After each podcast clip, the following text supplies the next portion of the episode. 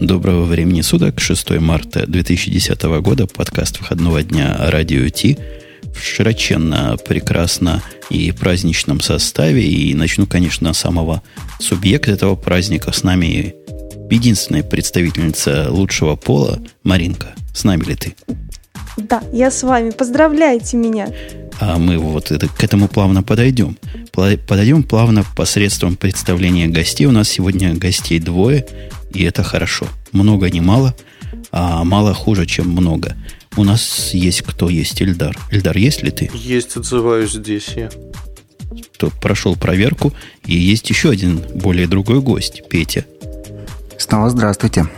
Как ты сегодня красиво, Петей, да, звучишь. Да. С Петей сегодня у нас сложность, э, потому что мы не знаем, как его даже представлять прямо, честное слово. Пока будем называть его независимый эксперт. Да, да как в анекдоте. Лось, просто лось.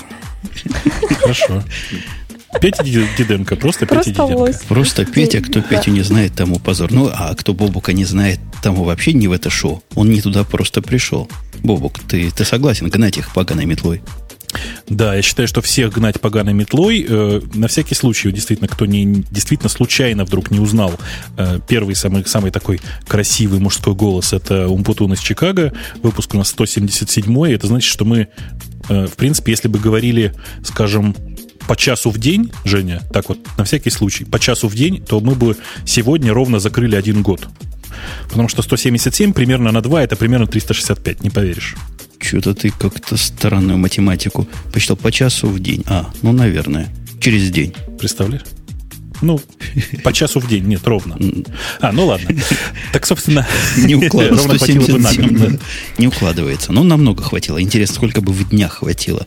Слушайте, а вы в курсе, да, что Маринка там сидит вся в ожидании на полусреднем старте и ждет, пока вы начнете ее поздравлять все, а вместе с ней более другую половину человечества – Слушайте, ну я поздравляю, я поздравляю, в общем, всю женскую половину человечества с тем, что Apple наконец-то не выдержала и подала патентный, собственно, подала в суд на компанию HTC э, за то, что она нарушает целую кучу, около 20, по-моему, Apple патентов. А что это значит? Это значит, что пошла, так сказать, война всего женского, то есть компании Apple, на чисто мужские компании HTC и Google.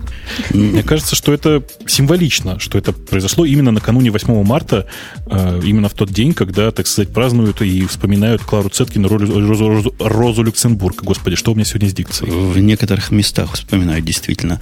А я перед шоу думал, приготовлю для Маринки специально номер. Например, спою песню. Представляете, это был бы еще тот номер. И, так давай. И вы знаете, случилось страшное. Про елочку песня есть. Про 23 февраля песни хоть я не знаю, чем ешь. А про 8 марта, ну, кроме сняла решительно платок наброшенный или пиджак наброшенный, который условно к этому относится, как-то ничего. Э, Петя, у тебя есть какая-нибудь песня для 8 марта? Ты знаешь, я думаю, чтобы не порушить сегодняшний подкаст, лучше не песни, лучше стихи или проза. Но ну, потом, сейчас ну, я сразу не готов так вот сразу. По стихам у нас Бобук, а по песням Эльдар. Эльдар. Ой, мороз, мороз, не мороз меня. Нет. Все песни грустные. Не, не, я знаю еще хорошую песню «Ой, да я милую узнаю по колготкам», вот я помню. Я, наверное... Что-то вы не подготовились. Ну, ты, ты сама вспомни. Любую песню хорошую вспоминаешь, там обязательно про тяжелую женскую долю. И вот правильно Бобук Стрелки переводит на хай-тек.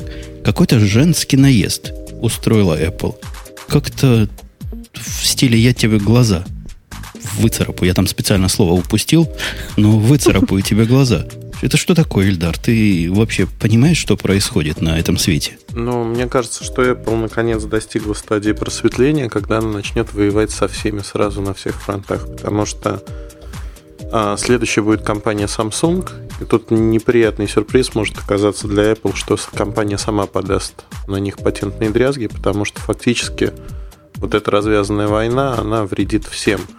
Если говорить о сути претензий, патенты, которые Apple заявила как э, там, нарушаемые, там разброс по времени, последний патент в начале февраля этого года, начальные патенты вообще ну, 15 лет назад есть. А, но радость еще в другом. Я специально посмотрел те патенты, которые Apple резервирует под себя в а, последние месяцы. И вскрылась очень интересная ситуация.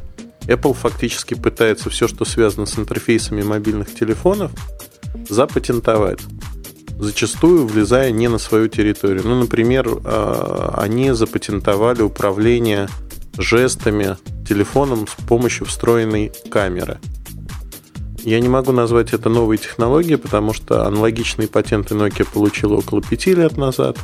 Уже доступны коммерческие приложения, которые можно купить и которые показывали на выставках не один год. Ну, то есть выглядит это все как-то очень, я бы сказал, странненько. Не, ну а это означает, что не дадут ему патент, если он уже запатентован. Ну, то есть, если он в Америке запатентован, в Америке второй такой не дадут. Жень, самое смешное, что дадут, потому что они патентуют э, ведь э, что? Если про мультитач говорить. А вот камень раздора, камень преткновения. История звучит очень просто. Почему они обозлились на HTC? Потому что в обновлении под Nexus One, который является продуктом HTC, против которого, в общем-то, Apple и выступил, появился мультитач для любого рынка, включая американский. А для Apple это очень плохой знак по одной простой причине. Они вкладывают деньги а, в конкретные маркетинговые термины, не столько в технологии. Вот они раскрутили мультитач. Люди... Не-не, погодь, погодь, погодь. Да. Они не только раскрутили термин мультитач. Я, простите, я Бобука вот спрошу, потому что он по мультитачам самый кабан в этом шоу. А ты раньше видал, коллега, мультитачи на бытовых устройствах? Я до айфона как-то не встречал. За что тут, собственно, Apple ну, ругают? Их верните наше, не пользуйтесь нашим. Все честно. Собственно, конечно, я видел мультитач еще в 88 году, или когда там вышли первые фильмы, в которых показывались вот uh-huh. такие визуальные интерфейсы. А в реальной жизни, конечно, таких устройств я особенно не видел. А, и, наверное, Apple действительно первая была, кто выпустила массовое устройство с Согласен, про массовое вот устройство. Более того, угу. патент на мультитач, он очень своеобразный. Почему другие компании его могут использовать? Что запатентовала компания Apple? Она запатентовала название в применении к мобильным телефонам, то есть фактически если HTC, Nokia или кто-то другой выпускает устройство с мультитачем, они не могут называть его мультитачем в Америке, по крайней мере. Я не знаю, на другие рынки распространяется этот патент или нет. Скорее всего, нет, потому что реклама там, той же Motorola Milestone в Европе включает слово мультитач. И второй момент, а, который они сделали, они запатентовали использование вот такое управление с жестами а, под iPhone. То есть фактически под свой аппарат, который имеет ну, некие принципиальные отличия от других телефонов. Соответственно, все, что не является iPhone, мультитач может использовать, что и доказал Google вместе с HTC. Я думаю, вот эта снежная лавина сейчас начнется, что, безусловно, все компании в Америке начнут просто активировать эту функцию, которая по умолчанию есть для имкостных экранов. На андроиде она есть везде. Вот Если вот эта часть какая-то дискуссионная, про, прости, Эльдар, я тебе прерву, чтобы да, не погружаться, то есть тут какая-то странная часть в, этом, в этой претензии. Я, может, чего-то не понимаю, но с каких пор использование э, цифровой оборот, обработки сигналов, а именно DSP процессоров, является нарушением чьих-то патентов? Это в чем тут новизна? А там нет и... новизны. Э, вот как бы, Жень, тут основная проблема как раз и заключается в том, что Apple пытается, они как патентные тролли, они пытаются запатентовать четыре колеса и способ передвижения автомобиля, по сути. Они выбирают ключевые патенты. У них нет, э, если сравнивать с Nokia, сравнивать даже с HTC, то количество мобильных патентов, связанных со схемотехникой телефонов, у них равно сегодня нулю фактически. Поэтому они берут э, базовые вещи, то есть то, что есть в любом телефоне. Патентуют это, и дальше они будут очень долго доказывать, что у нас тоже есть патенты. Фактически, да, пиар-компания будет, в суде они ничего доказать не смогут. Но у них и не стоит такой задачи. Стоит задача а, фактически запугать другие компании, надавить, чтобы их маркетинговые термины в Штатах не использовались. Ну, вот тот же мультитач или что-то еще. Реально... Петь, Петь, да. Петь, подожди, подожди. Петя, а вот ты как человек обновленным сознанием, скажи mm-hmm. нам прямо и честно, патенты на, даже не на технологии, а скорее на технологические идеи, это как? Это зло с точки зрения независимого аналитика? Ну, лучше, конечно, э, вспомнить, э, когда это реально работало, да, то есть вот примеры, когда запатентованные идеи, они реально мешали кому-то ре- реализовывать эти идеи в альтернативных устройствах. Вот Эльдар, может быть, помнит что-нибудь? такого плана. То есть, ну вот сейчас они запатен... то есть они сейчас сделали аккуратно, да, они э, запатентовали по сути маркетинговое название, а идея на самом деле не, не запатентована или как? А, на самом деле идея является общеприменимой, поэтому ее никто не патентовал. Есть патенты 70-х годов, 70-х, 80-х годов, а, которые описывают вот принципиальные такие схемы. Патенты не продлевались по одной простой причине. Ну, у автомобиля есть четыре колеса, он едет на четырех колесах. Да. Если привести вот самый хороший пример, я сейчас читаю замечательную книгу про промышленный шпионаж. Книга старая, 70-го года, и там есть экскурс в историю. 1800 год, Британия, как а, в Британии развивалась техника обычная и сколько выдавалось патентов. Вот а, так для примера, в 1800 году примерно вы, выдано было около 25 патентов. Десятью годами позднее уже 250 где-то к 1825 году 500 патентов. При этом патенты выдавались на ключевые изобретения, которые фактически создавали целые направления в технике. Например, паровая машина или способ обработки mm-hmm. металла. И эти патенты... Вечный двигатель. Например, а эти патенты, они защищали изобретателя на короткий срок. И тогда возникло сразу вот то, что мы видим сегодня. Ведь история не нова. Зло патенты или не зло. А были люди, изобретатели, которые, например, а, способ вакцинации. Вакцинация не была запатентована, потому что изобретатель а, вакцины решил, что это значимое изобретение для всего человечества. Он не хотел, чтобы оно попало ну, в одни определенные руки. Защищать патентом не хотел. Но получилась ну, ситуация, что патенты фактически, они вот этот промышленный шпионаж вывели на новый уровень, когда в разных странах началось а, патентование украденных идей, по сути. Бобок, по поводу украденных идей, у меня к тебе есть предложение. Конструктивное. Украсть идею? Не-не-не, у меня лучше. Ты слыхал, сейчас у вас в России пытаются сделать двигатель, который будет нарушать третий закон Ньютона. Давай запатентуем нарушение третьего закона Ньютона на пару. Нет, давай э, запатентуем э, что-нибудь, в названии чего участвует третий закон Ньютона. Э, я предлагаю слово «третий» чтобы по площадям выдарить. Третий Я рейх. боюсь, что тебе все-таки да, не дадут. Вот с Третьим Рейхом проколемся, понимаешь? Да, а если проколемся, то можем попасть под раздачу, да. Э, вообще, я просто все это слушаю и понимаю, что, мне кажется, вы немножко в другую сторону двигаетесь, вы обсуждаете в саму идею патентов. С моей точки зрения произошло банальное. Компания Apple просто как э, компания, которая, скажем так, не очень давно на рынке телефонов, внезапно решила применить ту же методу, которая используется на рынке софта и железа. То есть на рынке софта и железа вообще патентные войны нормальное, нормальное совершенно явление, нормальное событие. Тут они внезапно раз и начали применять эти же, так сказать, борцовские приемы на совершенно другом рынке, на телефонном рынке, на рынке обычных таких пользовательских девайсов. И может быть проблема-то в этом, поэтому это выглядит так странно. Ну, ну да, то есть... Вообще, да. Ага.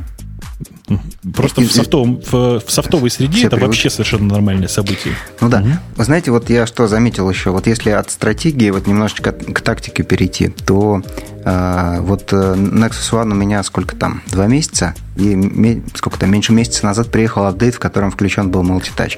А, а до этого мультитача не было и проблем никаких не было. То есть как только Apple включил, э, как только Google включил мне multitouch, Apple сразу начал э, возмущаться. А до этого не возмущался. И все думали, ну как же так, как же так, вот э, вроде бы запатентован этот multitouch, и ни, ни, ни, никто его не включает. При этом в HD2 он есть, да, насколько я помню, да? Да. Вот. Мне да. интересно, да-да, вот от чего Google изначально боялся и почему его сразу не включил? Вот, вот кто мне может сказать? Я вот, могу. вот, наверное, почему, имеет отношение к этой а войне. Почему Google? Это же HTC. Чего Google-то ну, лезет ладно, в это дело? Ну, как, какой? А, какой там HTC? Ну, вот я этот вопрос как раз обсуждал, готовился не к а, подкасту, а скорее вот эту тему раскапывал. А, ответ был очень простой. Юристы работают медленно. Вот то задание, которое было им дано по поводу обоснования использования возможности в Штатах еще месяц назад ответа не было. Вот ответ появился буквально-буквально там несколько недель назад и сразу стали использовать. И у меня, у меня, собственно, концептуально есть возражение всему этому. Мы в течение, наверное, последних трех лет тут активно обсуждаем, не обсуждаем, но время от времени попадаются темы, когда кто-то наехал на Apple и требует от них денег за патент. Но ситуация немножко э, синхронизировалась и симметризировалась. Теперь Apple просит денег. Чего, собственно, весь мир-то так волнуется? Это что, действительно ставит мультитач, который, на мой взгляд, довольно бестолковая штука. Я не помню. Маринка, ты когда пользовалась последний раз мультитачем? Я, в принципе, все время им пользуюсь, э, поэтому у меня другое немножко мнение. Apple, мне кажется, ведет себя довольно истерично, ну вот как, как свойственно женщинам, потому что телефоны же это не, не их основной как бы рынок, в принципе.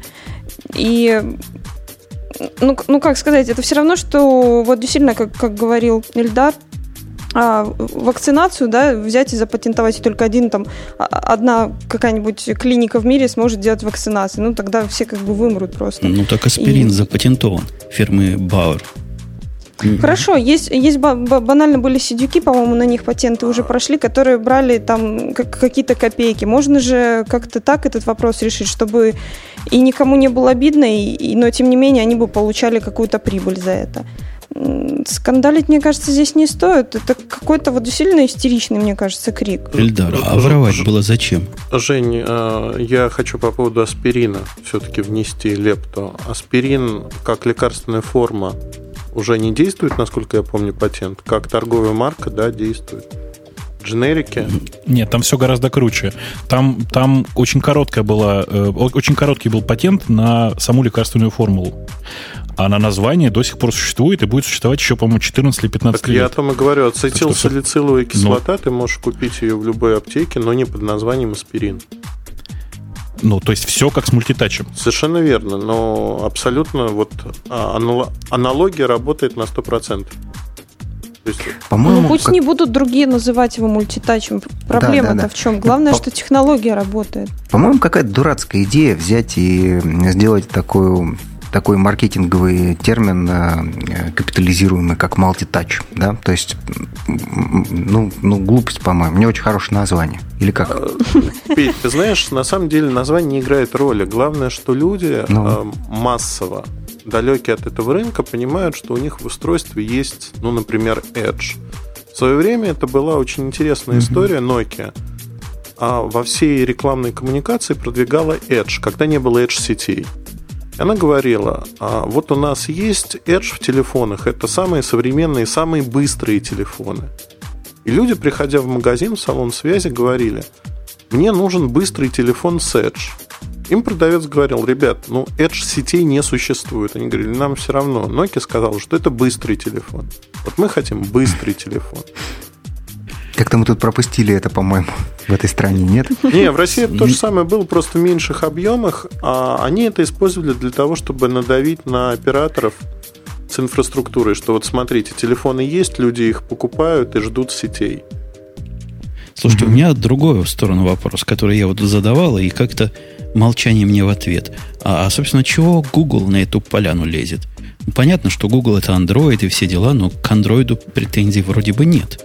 А, а есть. есть претензии к конкретному производителю не, по имени HTC. К тем, кто, к тем, кто на нем деньги зарабатывает. А, ну, во-первых, а, ряд патентов, а, которые описаны, они описывают принципы работы операционной системы, а не устройство. Устройство это, по сути, корпус, манипулятор, там джойстик, например, оптический или не оптический. И, в общем-то, все. А начинка основная это операционная система. Операционная система производства Google. HTC не нам пишет. Тут, кстати, нам тут, кстати, правильно напоминает в чатике про Xerox, который Xerox по-русски говоря. Да. Эти-то ребята тоже пытаются, по-моему, мышу запатентовать или, или запатентовали уже. Ну и чего? Запатен... И, и окошечки, и иконочки, и, и, и что? Ну, они пока не пытаются ни на кого нападать с, с этим патентом, понимаешь? Как были наезды в свое время. По-моему, на, на тот же нелюбимый некоторыми из наших слушателей Apple нападали. Мол, иконки наши и окошки наши, верните все взад. Не совсем так. Там они всегда Xerox, э, если даже в Пало-Альто съездить, они всегда говорят, что вот ноги растут отсюда. Но, насколько я помню, они никогда не судились с Apple, потому что реализация, именно реализация, не идея, а реализация совершенно другая. И... Давайте, закрывая эту тему, я задам вопрос каждому из, э, из ведущих. По вашему мнению, по твоему мнению, Маринка, чем это все закончится? Мне кажется, что это ничем не закончится. Мне кажется, что как-то либо разойдутся, либо просто не будут использовать другие слова мультитач, например. Петя, а, а ты как думаешь? Я думаю, что это прекрасная маркетинговая инициатива Apple, которую я всецело поддерживаю. Вот, надо, чтобы про новые фичи а, современных устройств писали все газеты и говорили по всем телевизорам. Денег особенных не стоит. Вот, поэтому очень здоровская идея таким образом пропиарить очень клевую фичу через все каналы коммуникации со всеми конечными заказчиками. Бобук, Права шутки, но отчасти это, наверное, правда. Бобук, а ты за, за черных или за, за коммунистов? Это же не шутка, Петя. Ты понимаешь, это действительно прикла- прекрасная маркетинговая акция да, сразу да, двух да. вещей. Во-первых, э, Apple всем говорит, смотрите, есть такая технология мультитач. Да. Что такое мультитач, начнут спрашивать люди, а вот так вот пальцами делаешь, и в, в телефоне работает. Э, и работает в телефонах, вот видишь, от Apple, и еще вот какой-то HTC тут тоже притесался. Вот, это, это одна сторона. Вторая сторона заключается в том, что теперь даже последний лох запомнит, что вообще первым э, это дело начал использовать Apple. Да, конечно, в гуглофоне оно потом появилось, и даже, даже с этим, по, по этому поводу HTC с Apple судились. Представляете? Ну и, наконец, самая, самая маленькая часть, которая практическая, это вообще точная копия того процесса, который в свое время был инициирован, как вы помните, против операционной системы Linux когда все понимали, что вот эти вот претензии э, юридические, они практически безосновательны, и успеха, скорее всего, никакого не будет. Но, тем не менее, это многие компании останавливало от того, чтобы Linux пользоваться. Я-то думаю, что здесь, в общем, наезд точно такой же, и э, этим Apple как бы говорит э, Samsung и прочим, ребят, вы поаккуратнее там с Android-то, а вдруг еще какой-нибудь патент всплывет? Ильдар. Ну, я вот по поводу слова Samsung прозвучала такая информация а слово. Insight. Так как Samsung планирует использовать мультитач очень активно во многих аппаратах, им это все не нравится так же активно, они рассматривают возможность сейчас вы, выкатить свои патенты, в частности, патенты на MP3-плееры, и по тому вот набору патентов в США, который у них имеется, я думаю, iPod придется очень тяжело, если они решатся на этот шаг. То есть там борются как заказчик Apple, как заказчик флеш-памяти, процессоров и прочего, а, и как компания конкурирующая. Ну, что перевесит, не знаю. Но ситуация Google, HTC, Apple и Nokia, я думаю, будет очень много цирка на рынке, а Nokia настроена очень серьезно на то, чтобы а, выкинуть продукты Apple из Европы, и они прикладывают для этого все усилия. Слушайте, ну это же прекрасно, мы бесплатно практически наблюдаем за тем, что происходит в цирке. Именно. Когда еще в следующий раз такое произойдет? И это раз. А два, я, я вижу два плюса в этом. Во-первых, возможно, это кому-то вставит в мозги, что надо договариваться. То есть э, утянули технологию или не утянули, утянули термин, потом договоритесь как-то между собой. Это раз. Во-вторых, возможно, это подвигнет производителей разработать наконец-то что-то новое – не мультитач, а какой-нибудь 3D-тач, я не знаю, носом управлять или глазом, или мозгом, мне видится, что от этого всего шума мы как потребители только выиграть можем. Слушай, ты, ты понимаешь, что ты только что родил гениальную идею? Телефон, который управляется только двумя носами. Семейный. Телефон семейный. Ну, для пар. Да. да, семейный для семейных пар, молод, молодых пар. Ну, вот примерно такие мнения наших ведущих разные, но все правильные. У меня есть грустная тема, которая просто не к 8 марта. Я как-то недавно в Бузе у себя, я знаю, Бобок, что ты не любишь этого слова, а, а ты, Ильдар и, и Петя, вы это слово-то хоть любите? Не люблю. Активно. Тоже не любишь? А, а Петя, ты, наверное, не знаешь. Да нет, как же я не знаю, я все знаю и давно, и с, с самого начала, и, и до сих пор. Вот, на самом деле я, я его люблю, только у меня на него времени нет достаточно хорошо его полюбить. Так что, не знаю. Ну, в целом, как он работает, мне нравится. Я в целом ну, не столь есть... категоричен, как многие. Ты, главное, это прав, правду уже не сказал. Ты же не сказал, что ты не пользуешься Google Buoy. Не, он, он, он, его, он его читать любит, а так нет. Да, да, кушать да. люблю, а так нет. Ну, на Понятно. самом деле, на самом деле, м- мне нравится в не- в нескольких сценариях его использовать, так что, в общем, я желаю им всяческого а, благоденствия. Вот в отличие от Google Wave, который страшный и ужасный, вот Boost мне нравится гораздо больше. Мне кажется, что если из Wave вы- выкинуть всю ерунду, то останется Boost или что-то подобное. Вот так как-то. А, по- а потом выкинуть бус, и останется просто Gmail. Я понимаю. Слушайте, я Буста, собственно, вспомнил не для того, чтобы поругаться по его поводу. Мы знаем проплаченную позицию некоторых из ведущих этого шоу. Мы в курсе. А разговор о другом. Я там в Бузе сказал, что с грустью в голосе сказал, что мир упрощается и сдвигается, как сказано в известном произведении. Вот сдвиг еще раз произошел. Вы видали? И у меня прежде всего вопрос к Маринке, как представителю прекрасного пола с обостренным чувством прекрасного. Ubuntu представил, почему представил, представила, наверное, новое графическое оформление. Маринка, скажи вот Тут- прямо тут- сразу, это срамота ходячая. Ну, с одной стороны, срамота ходячая, с другой стороны, ребятам давно пора было уже себя как-то спозиционировать, потому что они все-таки были вот каким-то Linux с красивой оболочкой по сравнению со всеми остальными Linux. Но опять же, тут тяжело сказать, что это красиво. И им стоило уже позиционировать как-то свой бренд. Мне кажется, что это направлено больше на развитие именно брендовой политики а, относительно операционной системы, чем на какое-то мега улучшение внешнего вида. Э, Странно мне, что как-то абсолютно не заботится о пользователях. Например, я вот увидела картинку, ну, и у меня такой мелкий ступор наступил по поводу вот этих трех значков окон. Закрытие, развернуть и свернуть. Э, Во-первых, до меня вот с первого раза не дошло, что это за стрелочки, потому что, ну, вот я пользуюсь и э, macOS, и виндой на работе. И я все равно как-то вот, мне, наверное, секунд пять пришлось соображать, что это за стрелочки. А в-третьих, э, значок закрывания совсем с другой стороны. Ну вот, вот вроде бы так, как и в Макаси, но вот с другой стороны. О пользователях не думают вообще, мне так кажется. Потому что как единственно возможную операционную систему использует Ubuntu ну, не так много людей. А зато какими красивыми буковками слово Ubuntu написано. Вот это, это да, это плюс. Ubuntu теперь написано красивым таким шрифтом. Бобук, тебе шрифт нравится? Шрифт нравится очень. Вообще мне новая тема нравится сильно больше, чем предыдущая.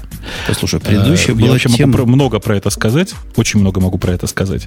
Э, И в частности про кнопочки. Ну, знаешь, Маринка, ты мне скажи главное. А в Макаси тебе кажется, что логично, да? Вот это красное, желтое, зеленое. Ну, тебе кажется Ну, м- логичным, да? Мне логично, что красное находится как бы с краю, что за- закрыть находится с краю, а не в, се- в- с друг- ну, вот в середине как бы окна. А это компромисс Между кем и кем. м- Между между macOS, где все кнопочки слева, и Windows, где кнопка закрыть находится справа. Все же Мне логично. кажется, мне кажется, что нелогично, потому что даже э, Microsoft и со, со своей Windows 7 они э, уже пытаются как-то унифицировать общий интерфейс, чтобы все люди могли, в принципе, пользоваться разными вещами и не при, чтобы мозг у людей не взрывался. А тут, получается, вот при переходе на какую-то каждую новую систему нужно абсолютно перестраиваться. Слушай, Так- ну ты, ты меня просто пугаешь. Подожди, подожди. То есть ты считаешь, что если человек с macOS переходит на, на Windows 7, то он не пугается, да, от наличия Да, подожди, подожди. Он, он уже испуганный по жизни, если он этот шаг совершил. Тут уже вообще разговора нет. А, а что касается Ubuntu, ну, смотрите, была 6 лет у них тема Human. Причем тема была, мне казалось, самой профессиональной из тем, которые я вообще когда-то видал на Linux, на любых, на любых десктоп-менеджерах. Везде. Теперь у них стало нечто, что, ну, на мой взгляд, какой-то назад в суровые 80-е или лихие 90-е. Какой-то позор просто. Мне это выглядит дико. Я не знаю, чего Бобуку Ты- так нравится.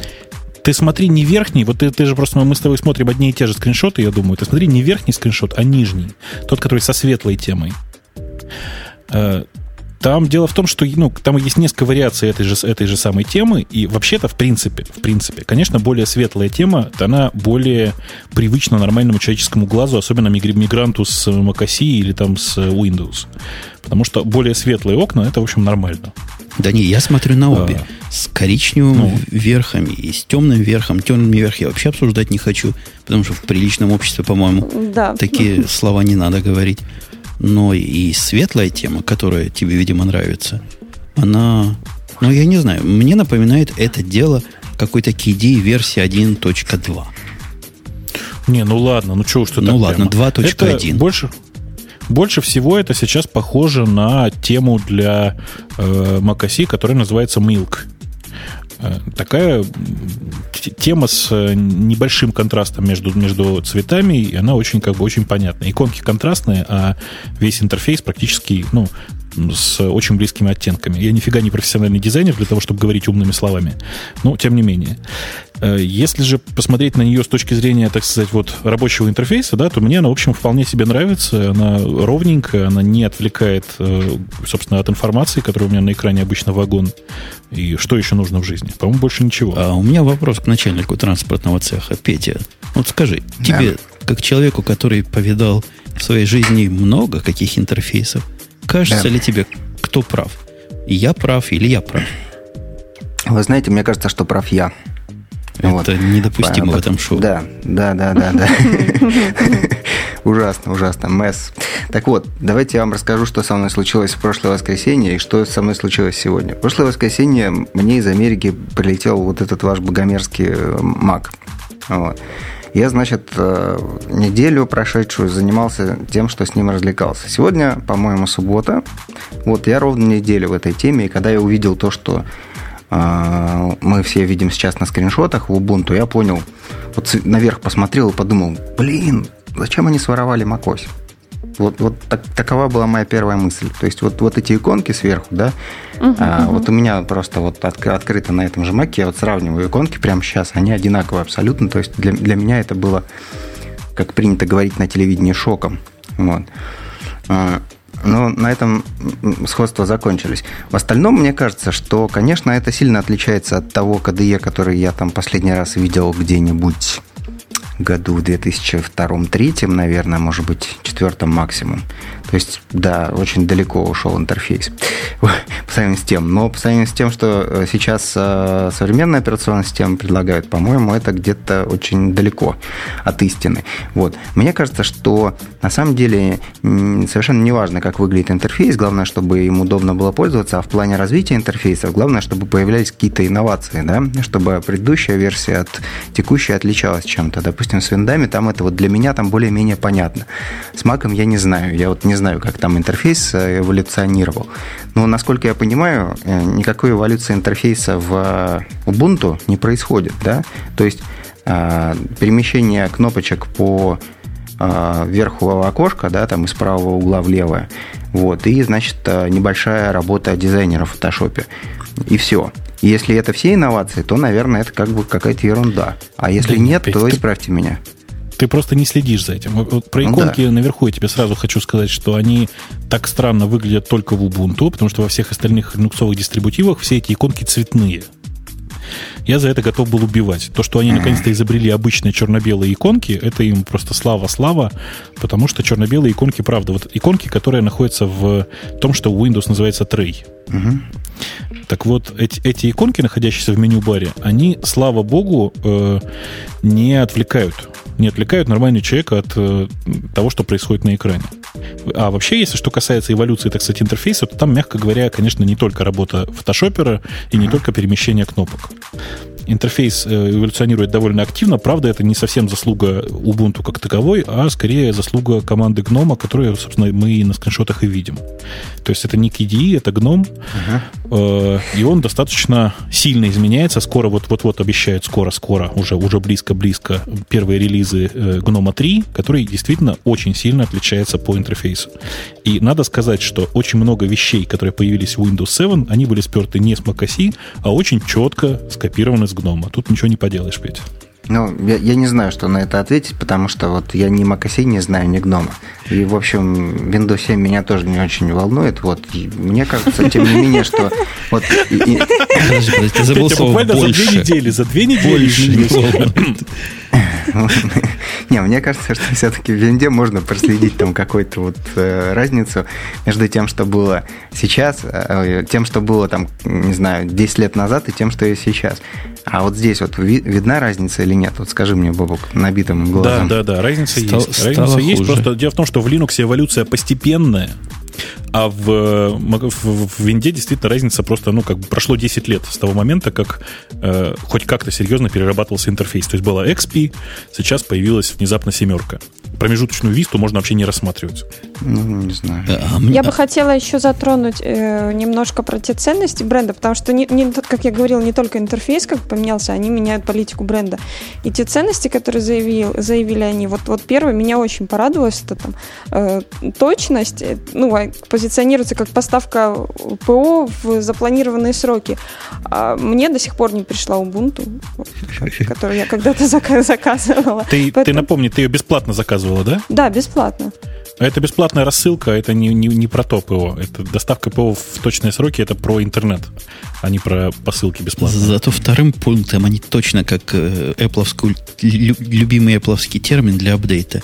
Они повышают надежность.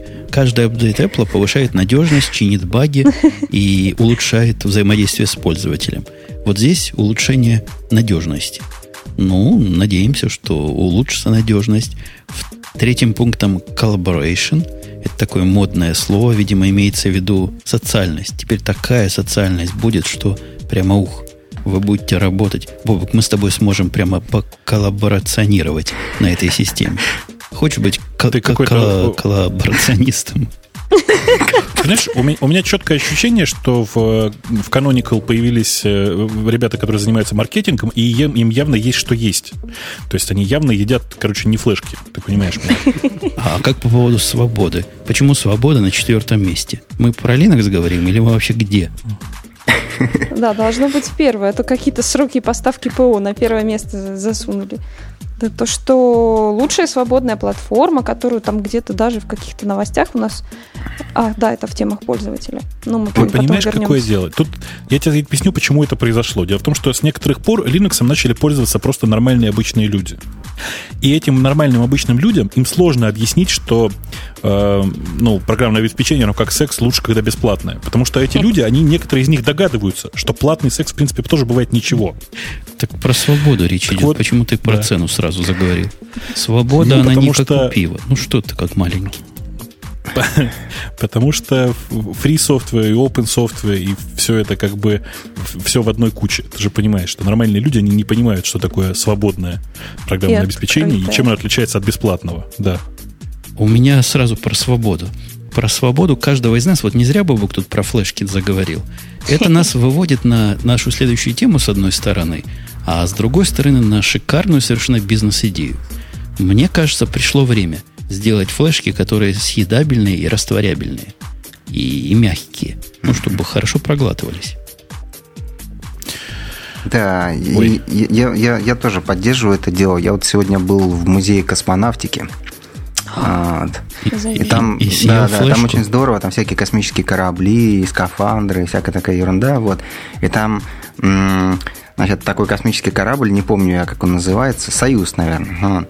Союз ТМА, точно, точно. Вот. И, значит, там он в натуральную величину макет, и там, значит, стоит рядом табличка, и там написано, вот, космический корабль взлетает, летает, потом падает, вот, и... Садится, такая... не падает он. Ну, это он падает, а потом парашютные системы, пороховые эти самые тормозисторы, вот, и все нормально. Так вот, из этого огромного корабля, там, вот, изображенного, ну, вернее, представленного, он высотой метров 15, наверное, вот, возвращается на Землю маленькая капсула с тремя э, космонавтами. Полуж... Вот, Полуживыми. А, обгорела, а да, я... я подумал сразу про флешку, да, съедобельную, вот что-то а такое. А я подумал, что ты нам расскажешь, что пришло время делать такие компьютеры, которые можно было бы при посадке съесть, если вдруг садишься на вражеской территории. Ну, я думаю, что марсианские, наверное, первые корабли так и были построены в Советском Союзе. Если там марсиане вылазят, то сразу экипаж должен съесть корабль. Маринка, мы, собственно, Это хорошо, о чем да. говорим? Знаете, мне кажется, что так в 60-е годы придумали, ну, вы помните, да, такие марки были, которые тоже ели, но потом их почему-то запретили.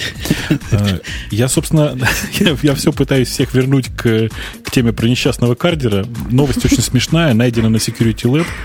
Э, история действительно как бы очень забавная. То есть э, кто, кто расскажет? Расскажите кто-нибудь. Маринка, про жителя Нью-Йорка. Это к тебе близко. Там Украина и Нью-Йорк буквально города побратимы. Да, буквально э, рядышком. Дело в том, что э, однажды, 21 января, возле здания банка в Нью-Йорке был арестован молодой человек, э, которого подозревали в том, что он, собственно, вставляет в эти банкоматы различные устройства, которые считывают информацию, ну, собственно, с карточек для подальшего воровства этих денег. И на допросе э, этот молодой человек проглотил USB-накопитель, на котором, ну, производство Kingston, если это имеет, суще... да, это имеет потом по новости существенные э, детали. Неизвестно, что там было на этом накопителе, потому что не проверили еще, сохранилась ли информация или нет, во всяком случае, нам не сообщили. Но дело в том, что журналисты даже звонили э, в Кингстон и спрашивали, Э, воздействует ли желудочный сок на их USB-накопители. Ну, на что сотрудник компании ответил, что не владеет этой информацией, так как соответствующих исследований не было произведено. Вот. Но как бы флешку удалили, вроде бы без последствий для здоровья молодого человека, но тем не менее естественным путем его вывести из организма не удалось, поэтому а, его, видимо, резали. Ну, то есть перевожу. Вот этого чувака, которого звали почему-то как? Некула? Флорин. Фло... Флорин. Флорин Некула. С девчоночьим именем был. Да, да, да. Флорин Некула. Так вот, э, его просто хакнули. Он, ну, не смогли из него добыть эту USB-шную флешку, поэтому его просто хакнули, просто скальпелем, вырезали все, так сказать, необходимое. Я надеюсь, что потом все-таки зашили. Слушайте, а куда он ее вставлял? Вот откуда ее извлекали, я могу догадаться. Но куда он ее вставлял, эту флешку? То есть, какой дорогой Но... пошел? Ну, удивительно, потому что, насколько я думал, без согласия человека операцию ему сделать нельзя. В всяком случае, лично я от армии именно так откосил. Ты, ты как, прямо ты. какой Это опытный. Как? Не, у меня вопрос. Он хакал банкоматы. Я понимаю, куда в банкоматы карточки вставлять или какие-нибудь карты фейки. Но куда в, в аппараты вставлять флешки можно?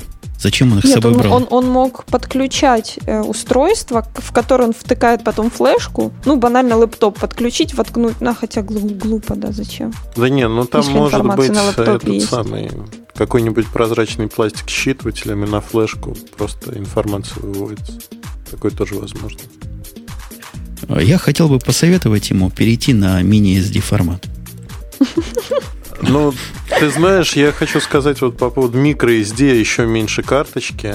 Я когда тему читал, думал, неужели он вот жевал, вот так зубами перемалывал электронику, потому что после стиральной машинки и порошка Ariel, не сочтите за рекламу, выживают все флешки. То есть их достаточно высушить, и они будут работать.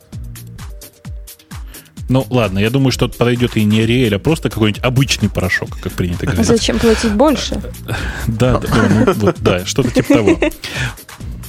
Ну хорошо, мы, кстати, поговорили, вот Умпутун заметил в самом начале, что довольно неплохая бизнес-идея рождается.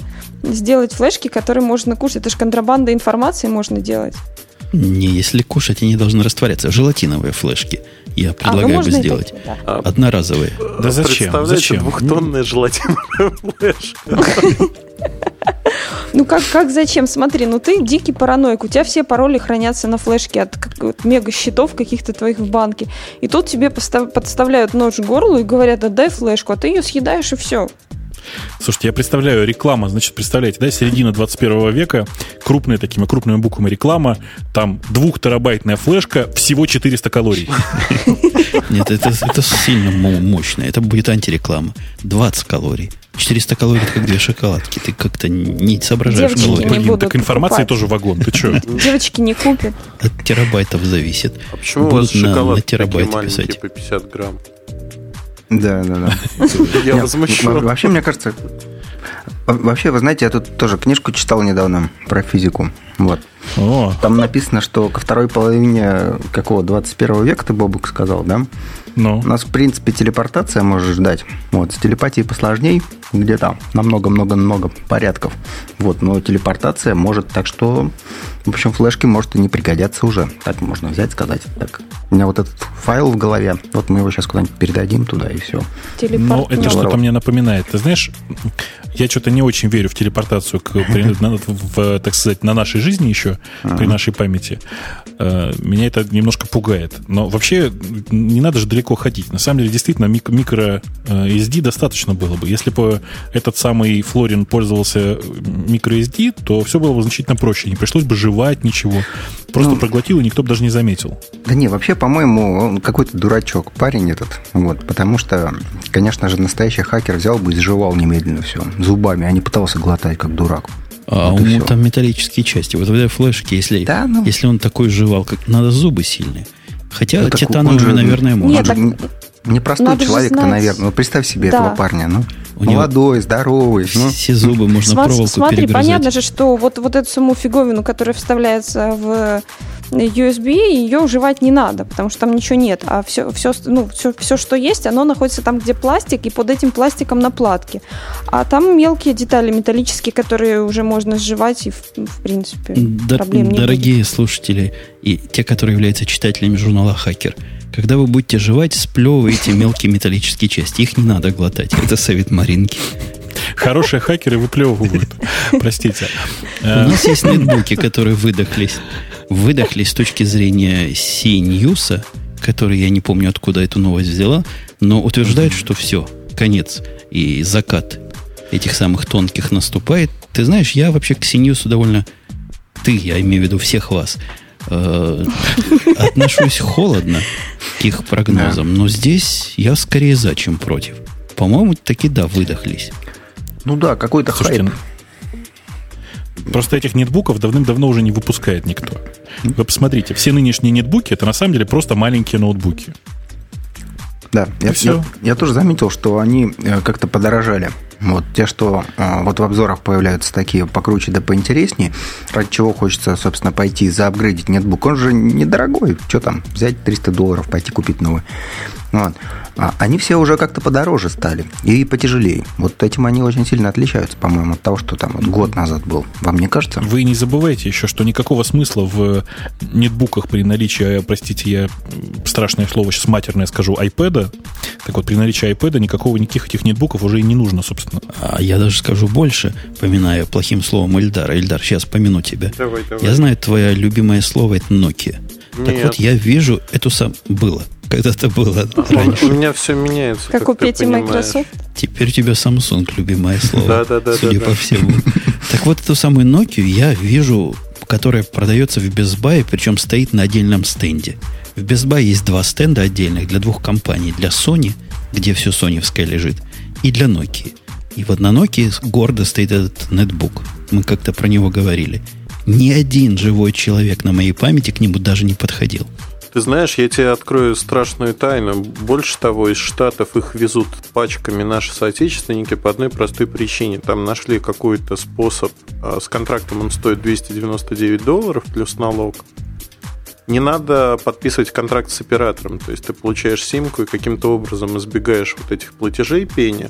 Их сюда везут, э, гравируют клавиатуру, и за 300 долларов это тот аппарат, который в общем-то, приятен. В России его собираются продавать на минуточку от 30 тысяч рублей в апреле. Но мне кажется, это совершенно нереально. У кого-то едет крыша не спеша, но вот... Наркоманы какие-то. Они флешек объелись просто. А вот если к теме возвращаться, все вот эти... Бобук совершенно прав. Все современные мелкие компьютеры, по-моему, под нетбуки уже не подходят там HP-шки, там компаки, я не знаю, кто там, Ташибы. Совершенно могучий компьютер с диском, с нормальным, с нормальным процессором, только экранчик мелкий. А, а так компьютер компьютером. При этом он стоит все-таки почти как нетбук. 400 долларов, ну, видел за 499. Но вот есть специальный отдел в том самом моем недалеком Безбае, где они стоят рядами. Э, в рядах Asus там, который, видимо, типичные представители и эссеры, типичные представители этого умирающего с точки зрения автора обзора рынка, они далеко не на первых позициях. Вообще, э, это такая, такой, знаешь, тренд, отказ от клавиатур, как мне кажется, сейчас происходит. Для всех бытовых устройств, обратите внимание, в телефонах клавиатуры практически не стало. Я думаю, сейчас просто нормальный ответный шаг, чтобы у нетбуков, у существующих, э, отпали клавиатуры. Ну, не нужны они. Особенно при таком-то размерчике. Да не, Бобок, я да. не согласен. Просто ой, на момент, когда рынок растет, он идет сначала вверх, потом он припадает обратно, возникает эта ниша, но будет там нетбуков без, э, без клавиатуры, хотел сказать, без экранов. Процентов 15-20. То же самое с телефонами. Вот сейчас 25% рынка это тачфоны, сенсорные аппараты. Дальше они упадут до 18-20 и так и будут жить. Ну, правильно, но мы же говорим про технику для прогрессивной, так сказать, молодежи. Не, ну, среди гиков Кому, понятно, сто процентов. Конечно, конечно. Вот, вот. А что ты думаешь, кто-то кроме гиков будет покупать активно эти, собственно, планшеты и нетбуки? Ты, ты, ты знаешь, у меня мама попросила HP, вот за TX2 планшет идет, клавиатурный. Она попросила следующую модель, где-то в новостях на CNN увидела, при этом, когда так. просила, она сказала вот фразу тебе в тему про гиков – Говорит, ты знаешь, мне бы еще, чтобы вот если клавиатуру оторвать можно было бы, вообще идеально, в сумку будет помещаться. Не-не, но мы уже все поняли, что мама Эльдара тоже не, она не гик. Это нормально. Она не гик. И на самом деле Совсем. ей нужен iPad. А я вам рассказывала, мне сон приснился недавно. Я вспомнила, когда Петя сказал про без монитора, мне приснился сон, что я работала на клавиатуре, в которой был встроенный проектор, и, собственно, проецировалось на стену все то, что я пыталась сделать. Значит, я этот вопрос уже как-то изучал, твоя идея уже запатентована, прости. Ты ее не можешь озвучивать в этом кошерном шоу. Э, это ладно. Знаете, кем запатентовано? Простите, я что-то вдруг... Apple, это, что это комп, компа, нет, компания Atari. Помните, такая была? Э, Боже мой. Не то слово помню. Я вставлял вот, Atari вот. компьютеры своими руками в игровые автоматы производства. Я не знаю, кто делал советские аппараты. Вот в эти железные гробы вставлял аппараты, перекручивал дисплей. Это был мой один из первых бизнесов. Так что, как я Atari помню. Ну, понимаю, да. Вот эта компания, компания до сих пор владеет э, патентом на идею э, моноблочный компьютер, у которого клавиатура и проектор. Слушайте, у нас тут странная есть новость, опять же, почему-то CNews пошел кучей э, в моем восприятии. Я не могу в нее поверить. Я не могу поверить о том, что Твиттер в России за год вырос 26 раз. Мне кажется, нас обманывают специально обученные аналитики. Но не может такого нет. быть. Притом из Яндекса. И, Яндекс, а... скажи, как, как, что вы такое насчитали? Вы до этого вглубь считали, а теперь вширь начали? Слушайте, надо просто честно говорить, что э, это, это, это не такой бурный рост. Это просто год назад этих э, пользователей в Твиттере было просто совсем мало. Неприлично мало. Их было 7 тысяч. Понимаешь, да? С трудом. То есть из этих 7 тысяч год назад их было 7 тысяч, сейчас их 183 тысячи, и того их примерно в 26 тысяч раз больше. Ой, в 26 раз больше. Погоди, погоди. Тут сразу какой-то вопрос возникает репром. То есть год назад каждый второй пользователь Твиттера был подписан на меня и на тебя.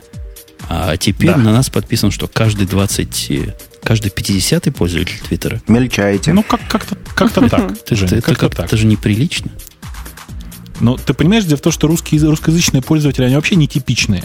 Потому что, как, как известно... А, мы с тобой, кстати, вышли на норму, так называемую. То есть, как известно, каждый второй пользователь э, Твиттера подписан на Эштона Кучера. Вот мы с тобой русскоязычные Эштон и Кучеры, видимо, вдвоем. Ты, наверное, Эштон, а я, наверное, Кучер. Э, потому что, действительно, у нас подписан каждый 50-й. Это нормально. Нормально, будем жить. Скажи мне, дружище, как Кучер Эштону, а на кого они еще там подписываются? То есть, чего они там читают э, такого, если нас не читают? На Петю Диденко они подписаны. Да. Немножечко на, Грея на меня. они подписаны. Чуть-чуть на Маринку, на Эльдара, чуть-чуть подписаны. Но больше всего, конечно, подписаны на Женю Козлова. Э, это Женя Козлов, это такой, я, я по-моему, рассказывал. Подожди. Нет. Нет, это фамилия у меня. Я с ним познакомился недавно. Женя Козлов это, это, это, это хозяин, да, самого дружелюбного твиттера в, России, в российском сегменте сети. Это такой чувак, такой специальный твиттер, который ходит всех френдит, а потом ждет, пока его зафрендят в ответ. А он их после этого не отфрендивает. Не-не, он... Нет, он Нет. пишет, он, ну, хороший, у него нормальный вполне твиттер, хороший. Он правда. ассистента искал, чтобы его вести, слово сказать. Да. Петя, а ты тебе не рассмотрел это работу? предложение, Нет, кстати? Не, мне. не предлагал тебе? Нет, я Не, я, я с ним вот позавчера познакомился на этой конференции. Нормальный он, хороший человек. Вот у него такое хобби, у него там есть скрипт, который всех просто френдит, да и все. А то есть он тебе работу предлагал? То есть уме- умеет Ну. писать скрипты. Он скрипту работу предлагал. Да. Э, Так вот, э, собственно, собственно говоря, вот у Козлова сейчас, ой, я уже не готов сказать, но много. Последний раз, когда я смотрел, было 20 тысяч. Не, 51 где-то. Там, по-моему, под Ну 60 вот да, я уже. давно просто не смотрел. Давно не смотрел. Так вот, собственно говоря, вот, вот они все подписаны на него, например. У него очень много англоязычных, правда, но тем не менее. Люди, которые подписаны, которые не подписаны на нас с тобой, Бобук, ну ладно, в крайнем случае на Маринку, Ильдара и Петю, вызывает у меня какое-то подозрение. По-моему, с ними что-то не так. Ну, да ладно, это, это как бы их чисто психологический вопрос. У меня другой момент есть. А вот эти 26 раз в Твиттере подписаны. У нас, кстати, была такая заметка где-то, где-то я сегодня читал, что то ли 80%, то ли 70% всех сообщений это ссылки на что-то в Твиттере. Э, По вашему Да. опыту это так? Или я просто не на тех Да, это подписан? правда так. Это Да. правда так. Э, Очень, очень, очень много сообщений со ссылками. Э, Тут надо честно сказать, что это цифра не по, не по количеству пользователей, а именно по количеству сообщений. Потому что очень много трансляций из блогов, очень много трансляций из СМИ, то есть очень много разных трансляций, в которых, естественно, всегда есть ссылки. Ты же понимаешь. Ну да, это, это, это же, по сути, Твиттер превратился в такой RSS, только удобненький более. Вот, а в RSS Твиттер, на, там Твиттер, на самом деле, ссылки, да. это, это, Твиттер это на самом, на самом деле обычный блог. Помните, как блоги начинались? Это был список ссылок. Люди постили интересные ссылки, которые они в сети находили. Так вот, это то же самое. А Ну мне да. кажется, для этого, как ты говоришь, боя лучше использовать прямо из гридера. Кнопочку Они нажал не, и слишком, ссылочку. не сильно умные, ты чего? Вот 145 Жень, ты тысяч дело в человек том, что- боя. Дело в том, что гридером пользуются, наверное, да, все, я не знаю, все три тысячи пользователей гридера, конечно же, обязательно пользуются и бузом тоже. Не-не, там нет трех тысяч. Я тебе точно скажу, сколько там. Там, по-моему, 1400. Я смотрю просто на, на Вот. того, кто подписан пока. Вот, вот, вот. А, так, собственно, я что хотел сказать? Я хотел сказать, что да, вот аудитория Твиттера так сильно выросла, и я считаю, что мы сделали просто феноменальный отчет. Мы прямо провели огромное количество работы. Я прямо очень горд э, тем, что мы это сделали. Ты, кстати, сам отчет видел? Не, не видел. Я только заголовки читал. Зря, зря, зря. Вот ты на, на сам отчет посмотри, он влазит на одну страницу и оформлен в виде там 8 или 10 постов в Твиттер. Мы так поэкспериментировали с форматом. Очень красиво, как мне кажется. Вот. Вот. И, и я согласен, что вот. Это, это странно, но с одной стороны. С другой стороны, хорошо, все домохозяйки приходят. Эльдар, к тебе вопрос, как практически домохозяину. Ты-то там уже давно. Как любишь ли ты Твиттер, как любим его мы? О, да, я в него пишу. О. Звучит примерно так же, как я в него ем. А, а, Да, пишу в Твиттер. Твиттер помогает в каких-то практических вопросах зачастую и очень удобное средство связи, коммуникаций. Имея некую аудиторию, там у меня за 6 тысяч, по-моему, сейчас подписчиков, э, удобно делиться новостями, удобно переписываться. Действительно, очень хороший сервис. Приглашаю всех туда попробовать, во всяком случае. Ну и... Да, а, а, собственно, а дальше сейчас следует традиционный такой смешный способ, смотрите все внимательно. Вот. А для того, чтобы зафрендить Эльдара, достаточно, в принципе, зафоловить пользователя э, twitter.com slash bobuk, вот, и там вы, в принципе, где-то в фолловерах его найдете. В масс фолловерах тогда. Хорошо, в масс фолловерах. А, на самом деле, самым главным, самым таким почетным пользователем Твиттера сейчас является Петя Диденко, и, в принципе, до него всем ближайшим конкурентам довольно далеко. Петя, ты такой Сколько? А пользователь. Петя там скромно молчит. Ну да. Но Зато, зато сегодня он хорошо звучит. Хотя и скромно Да, Его молчит. больше стараюсь. всех любят, на него больше всех ссылаются, его больше всех ретвитят, и вообще он такой весь из себя. Он, там слово есть такое, харизматичная личность. Про- почти да, как да, я. да. Слушайте, у, меня- Там, у там меня... слово харя какое как-то померещилось. У меня другое удивление есть. Ладно, Твиттер вырос, как-то мы не заметили, бог с ним. Это Яндекс насчитал, на Яндексе, собственно, и, и все ответственности. А вот то, что Google заявил в последнее время, меня просто э, ввело в состояние некого шока. То есть они гордо заявили, что теперь у нас ха-ха-ха, proof. А, собственно, что у вас было, ребята, раньше? Че? Google говорит, вы теперь документ сохраните, объясняю для чайников. Бобук, для тебя. proof. Так. Сохраняете документ. Или, как говорят некоторые, документ. и ваш замечательный текст сохраняется сразу на нескольких серверах. А, то есть они изобрели бэкап. Они изобрели географическое редundancy, но меня удивляет, а, а что раньше в Google, у которого облака и все дела, этого не было?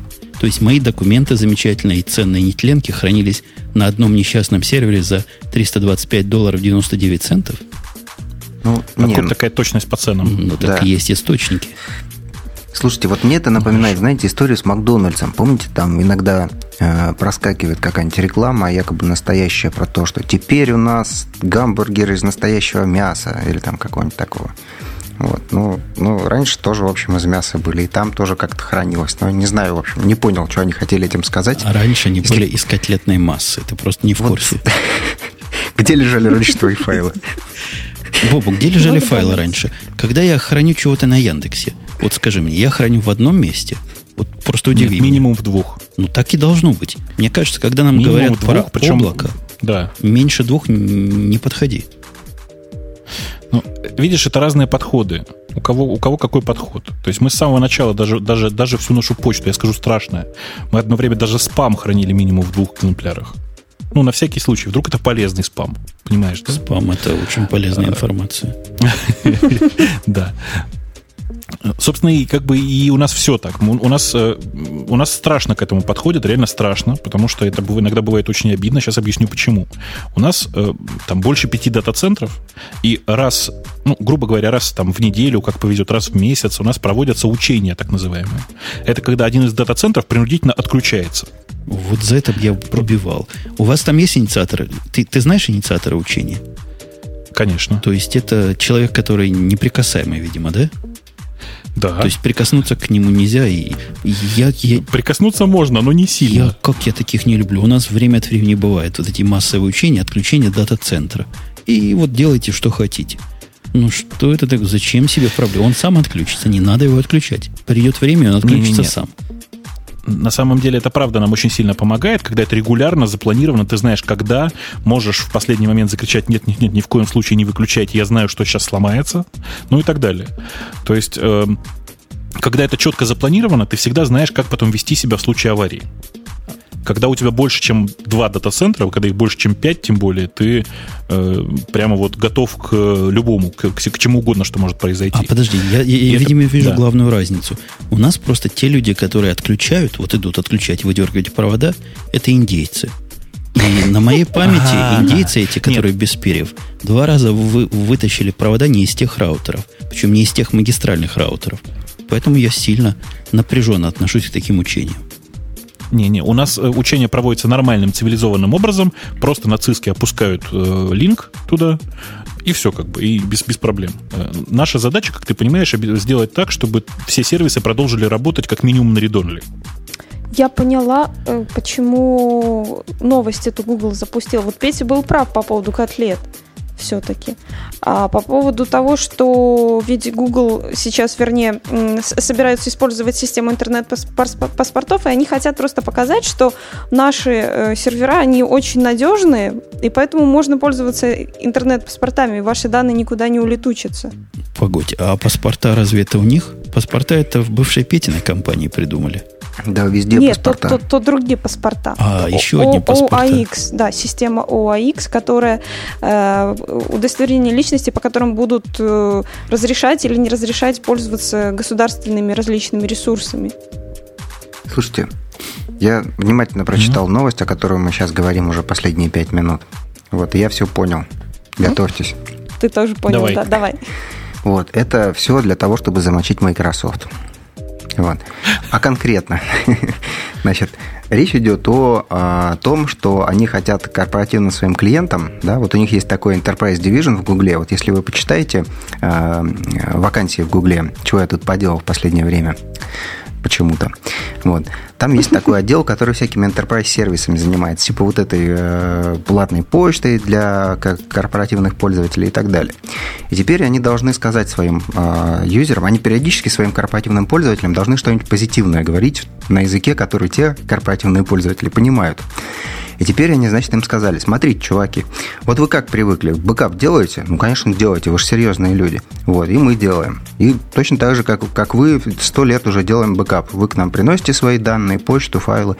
Мы их куда-то складываем в сторонку периодически, они там лежат. Но теперь мы стали гораздо круче, чем вы и чем мы раньше, потому что мы делаем не просто бэкап, а синхронную, эту самую, а, а синхронную репликацию они это называют, да? То есть мы берем немедленно и заливаем в тысячу разных мест, или там три, или сколько Бобук сказал. И теперь мы круче, чем чем а, то, что вы можете построить у себя. Чем Поэтому Яндекс. идите к нам, и никто вам не нужен, кроме нас. Подожди, Включая а Microsoft вам не нужен. Как к этому относится их э, паспорт? То есть ты сделал бэкап, а пока паспорт не покажешь, бэкапа мы вам не отдадим. Ну да, это как пойдет. А, серьезно говоря, вот эта новость про OIX, Open Identity Exchange, я, опять же, полетят в меня камни, до момента вот этого выпуска такого термина не слыхал. Бобок, ты слыхал, хоть признайся. Ну, это что-то новенькое, конечно же, потому что я э, довольно плотно слежу за этой темой и пока ничего такого не слышал. Это э, рассказ как раз не про не про онлайновое, так сказать, удостоверение. Это м- средство привязать конкретного пользователя к его фактическому, так сказать, физическому лицу. Понимаете, да? То есть э, это, это не просто средство, которое будет говорить, что Умпутун это Умпутун, а точно будет говорить, что Умпутун это Евгений, эм, не будем называть твою фамилию, да? Да все и так знают. Ну да, если что, вы легко найдете это в самой защищенной, собственно, самой, самой защищенной и забэкапленной поисковой системе. Так вот, э, это скорее как бы информация, которая нужна там, где есть платежи, там, где есть налоги, там, где вот все, все такое. То есть это не совсем замена там какому-нибудь интернет-паспорту, да, Microsoft паспорту. Это замена скорее 10 э, или 15 разным местам, где ты должен указать э, там номер своего социального страхования, как в Штатах у вас. Или у нас там номер паспорта. Понимаешь? Понимаю. Я, я кстати, слыхал, вот, Эльдар, вопрос к тебе. Ты ведь лицо какой-то не той национальности, судя по, по имени. Потому что, титульный. Ты знаешь, потому что я имя... недавно ездил на съемки передач на Первый канал, и они прислали машину с водителем. Водитель пенсионер. И он начал рассказывать, как он очень не любит всех вот понаевших ших сюда. При этом а, он мне звонил и говорил, это Эльдар Муртазин спрашивал, обращался ко мне по имени. И он говорит, а, вот приедет сюда вот такой-то, ну, например, с именем Рустам. И вот всю дорогу. И потом, когда мы прощались, он говорит, хороший ты русский мужик, Эльдар. Ты смех смехом, а тебя скоро будут дактилоскопировать насильно, так что готовься. И в лучшем случае пальцы остаются, а в худшем как получится. Я как раз сегодня такую новость читал. Э, а к чему это я все сказал? А, к Microsoft. По поводу насильно. Microsoft, наоборот, решила открыть. То есть люди закрывают, люди судятся, а Microsoft с белины объелась. И открыла технологию, которая довольно-таки любопытная штучка – такая PKA-технология с частичным раскрытием информации по требованию и по разрешению. Я правильно перевожу это все? Кто-нибудь в курсе техники? Ты бы прочитал, так сказать, новость побольше, mm. в смысле по пообширней, осветил ее, потому что я, например, ничего не понял из того, что сказал. Доктор, доктор, не который болячки лечит, а который криптографией занимается, Стефан Брэнс. Он основал компанию специальную и придумал технологию UProof технология защищает персональную информацию и является, ну, из того, что я читал вокруг, не в этой статье, в этой статье исключительно разговорчики рекламные, так многослойным пирогом защиты информации, где, зная нужный ключ, по желанию того, кто тебе эту информацию дает, ты можешь прочитать те или иные поля в этом массиве. То есть, представь, документ, который не полностью расшифровывается с, с парой ключей, со своим ключом, а частично именно та часть, которую посылатель тебе разрешает открыть. Ты знаешь, я прочитал, собственно говоря, твою новость, которую ты с Security Lab аккуратненько скопировал. И что-то это мне все напоминает. Это не, не простите, Microsoft CardSpace, нет? Да-да-да, Бобук, я сижу и молчу про это. Знаешь, уже да. две минуты думаю, CardSpace, CardSpace. Это, это натурально самое, просто это, это продолжение идеи CardSpace. Ну, там, там не так немножко было, там все-таки было по-другому, а конкретно там отличалось в том, что пользователю, когда он передает о себе информацию, каждый раз предлагается там примерно каждый раз предлагается выбрать, что, что конкретно он хочет показать из имеющегося предсконфигуренного набора. Но я тоже подумал, естественно, про него. Ну, то есть я к тому, что все это, эта технология, она совершенно не новинка, даже не новинка от Microsoft, потому что у Microsoft уже была примерно аналогичная цифровая технология. Ну, в общем, То, что да. здесь они выпустили технологию ну, на условиях лицензии BSD, я не очень понимаю, как можно технологию на, на условии лицензии BSD выпустить, ну, пусть будет, ладно. Э, они выпустили технологию, которая, в принципе, по функциональности просто полностью повторяет Microsoft Card Space там, в некотором ее так сказать, представлении. Но вот если бы ты статью до конца дочитал, Бобок, что я понимаю, конечно, слишком круто требовать от всякого ведущего этого шоу, там они ссылаются на целых три технологии Microsoft, а говорят, похоже сразу и на Card Space, и на Federation Service Active Directory, и сразу на Identity Foundation. И это слова все время приговаривают. Ну, я их знаю. Ты их знаешь, да? Угу. А это хорошие слова, приличные в хорошем ну, обществе. Ну, там идея в том, что э, CardSpace это такая консюмерская технология. Вот вы примерно себе представили, да, что она делает. Вот, на самом деле она встроена в э, в винду, начиная с... Э, ну, в Висте это есть, в семерке это есть. На самом деле, по-моему, если я не ошибаюсь, сейчас в, в этом самом в, в .NET 3.0, наверное, это есть. Я уж не помню точно. Вот. Ну, в общем, идея в том, чтобы эту консюмерскую технологию еще распространить и на корпоративных заказчиков, вот, и на, на Enterprise. То есть оно там более развесистое, с другими фичами, но примерно тоже вот э, для Enterprise. Я ничего, ничего не хочу сказать по поводу Microsoft и технологии UProof, но хочу uh-huh. сказать по поводу Пети, который буквально за три недели успел забыть, в какой же версии .NET присутствует эта, так сказать, э, функциональность. Э, я не могу... Петь, я, я перестану тебя подкалывать, я думаю, буквально в следующем же выпуске уже. Ну, это, Бобук, эм. ты помнишь, да, что это было три года назад? Да, я помню. три года назад. Помнишь эти обстоятельства? Да, я, я помню. Слушайте, у меня, меня фейл, опять есть тема про отвратное ну, не то, что про отвратное, а про то, что наши, наверное, про слушатели любят. Но Эльдар, наверное, даст нам ответ. Собственно, как вы вы туда руками лезете, Эльдар? Я тебе скажу честно, я лезу Че? туда руками. Спокойно. Вот финальная версия браузера 1050 мы эту статью, я эту статью нашел на Mobile Review. То есть некий автор ваш, твой, Новостник. полез туда, да. поставил, и, видимо, порадовался, потому что написал много хороших слов. К чему, к чему все это? Это что? Зачем вы выкапываете? Ну почему выкапываем? Ну ты сразу так говоришь, опера хорошая компания, она еще выпустит 2-3 версии, я думаю. Почему нет? Пока закроется. Я думаю, больше. Ты про десктопные да, про версии, да, правда? конечно, 1050.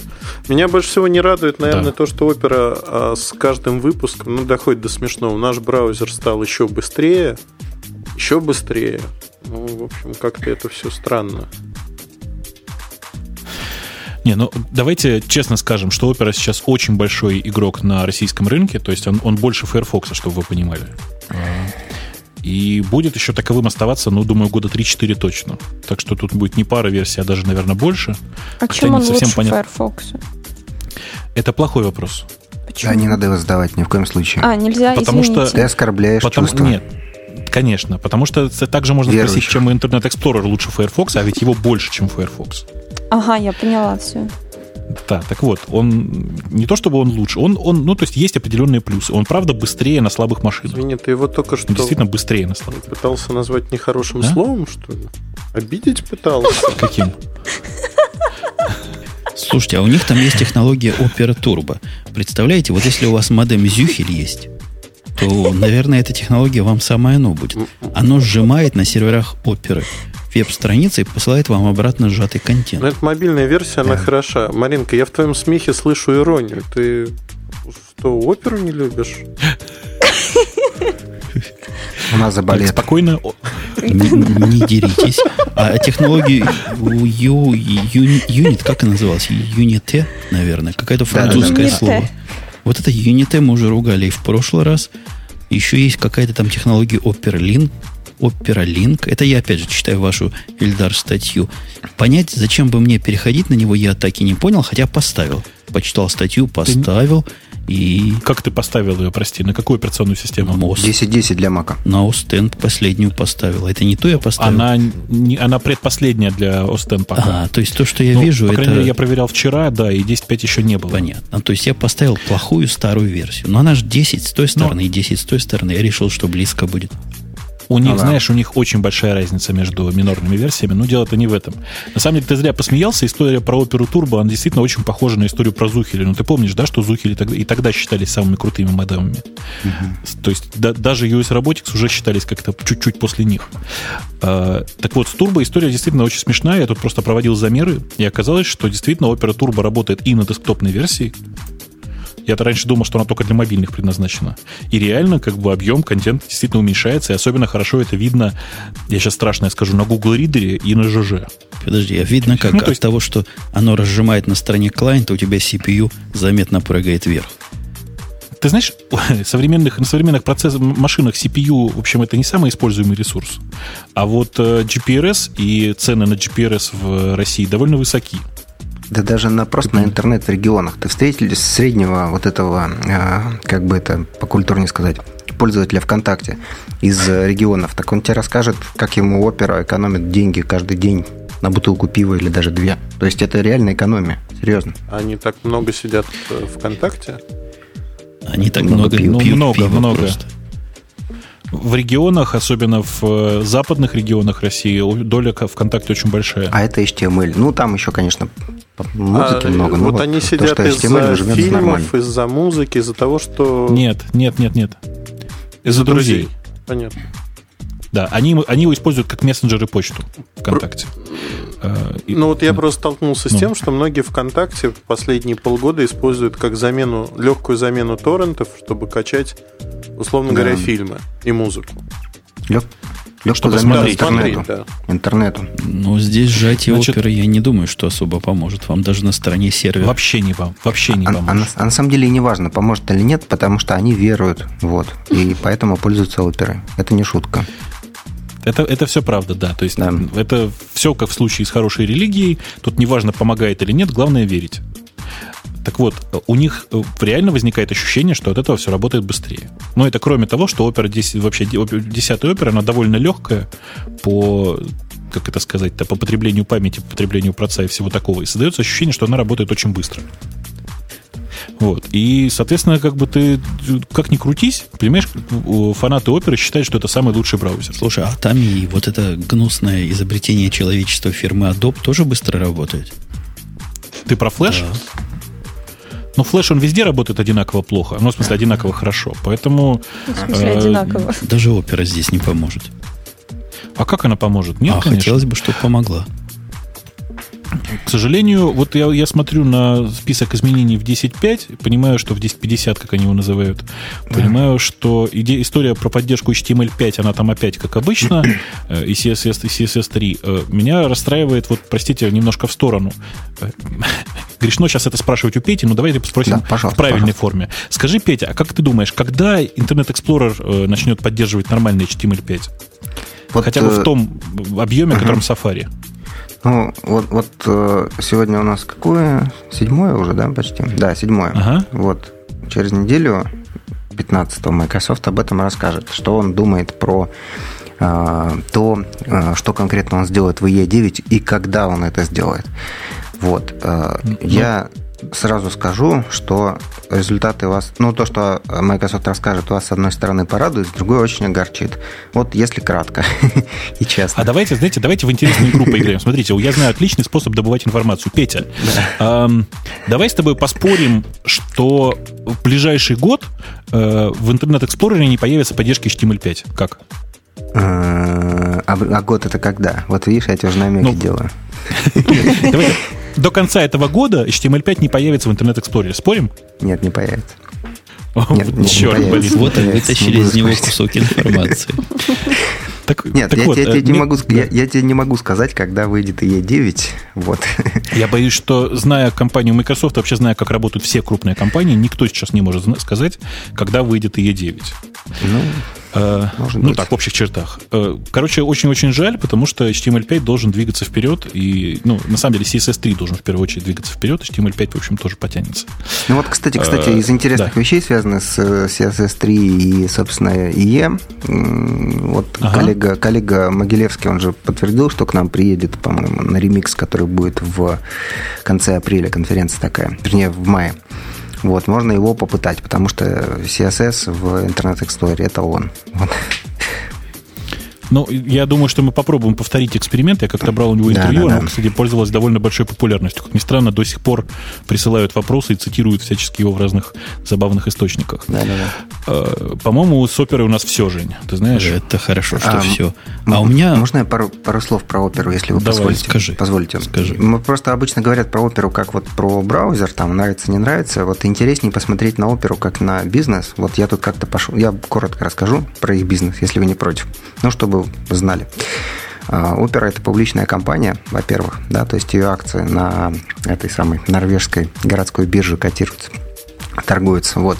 И, соответственно, подразумевается, что они выпускают э, ежеквартально, по-моему, в Норвегии, так принято, как везде, отчет. Вот там я прочитал, что 4 пятых их дохода приходится на, на мобильную историю, на мобильную версию браузеров, и 1 пятая на монетизацию десктопного браузера. То есть вот там они показывают, э, ну, там у них поиск стоит Гугла или там Яндекса, может, или там кого-то еще в других регионах, соответственно, платят им за то, что э, поиск э, через э, встроенный поиск через оперу ведет куда надо.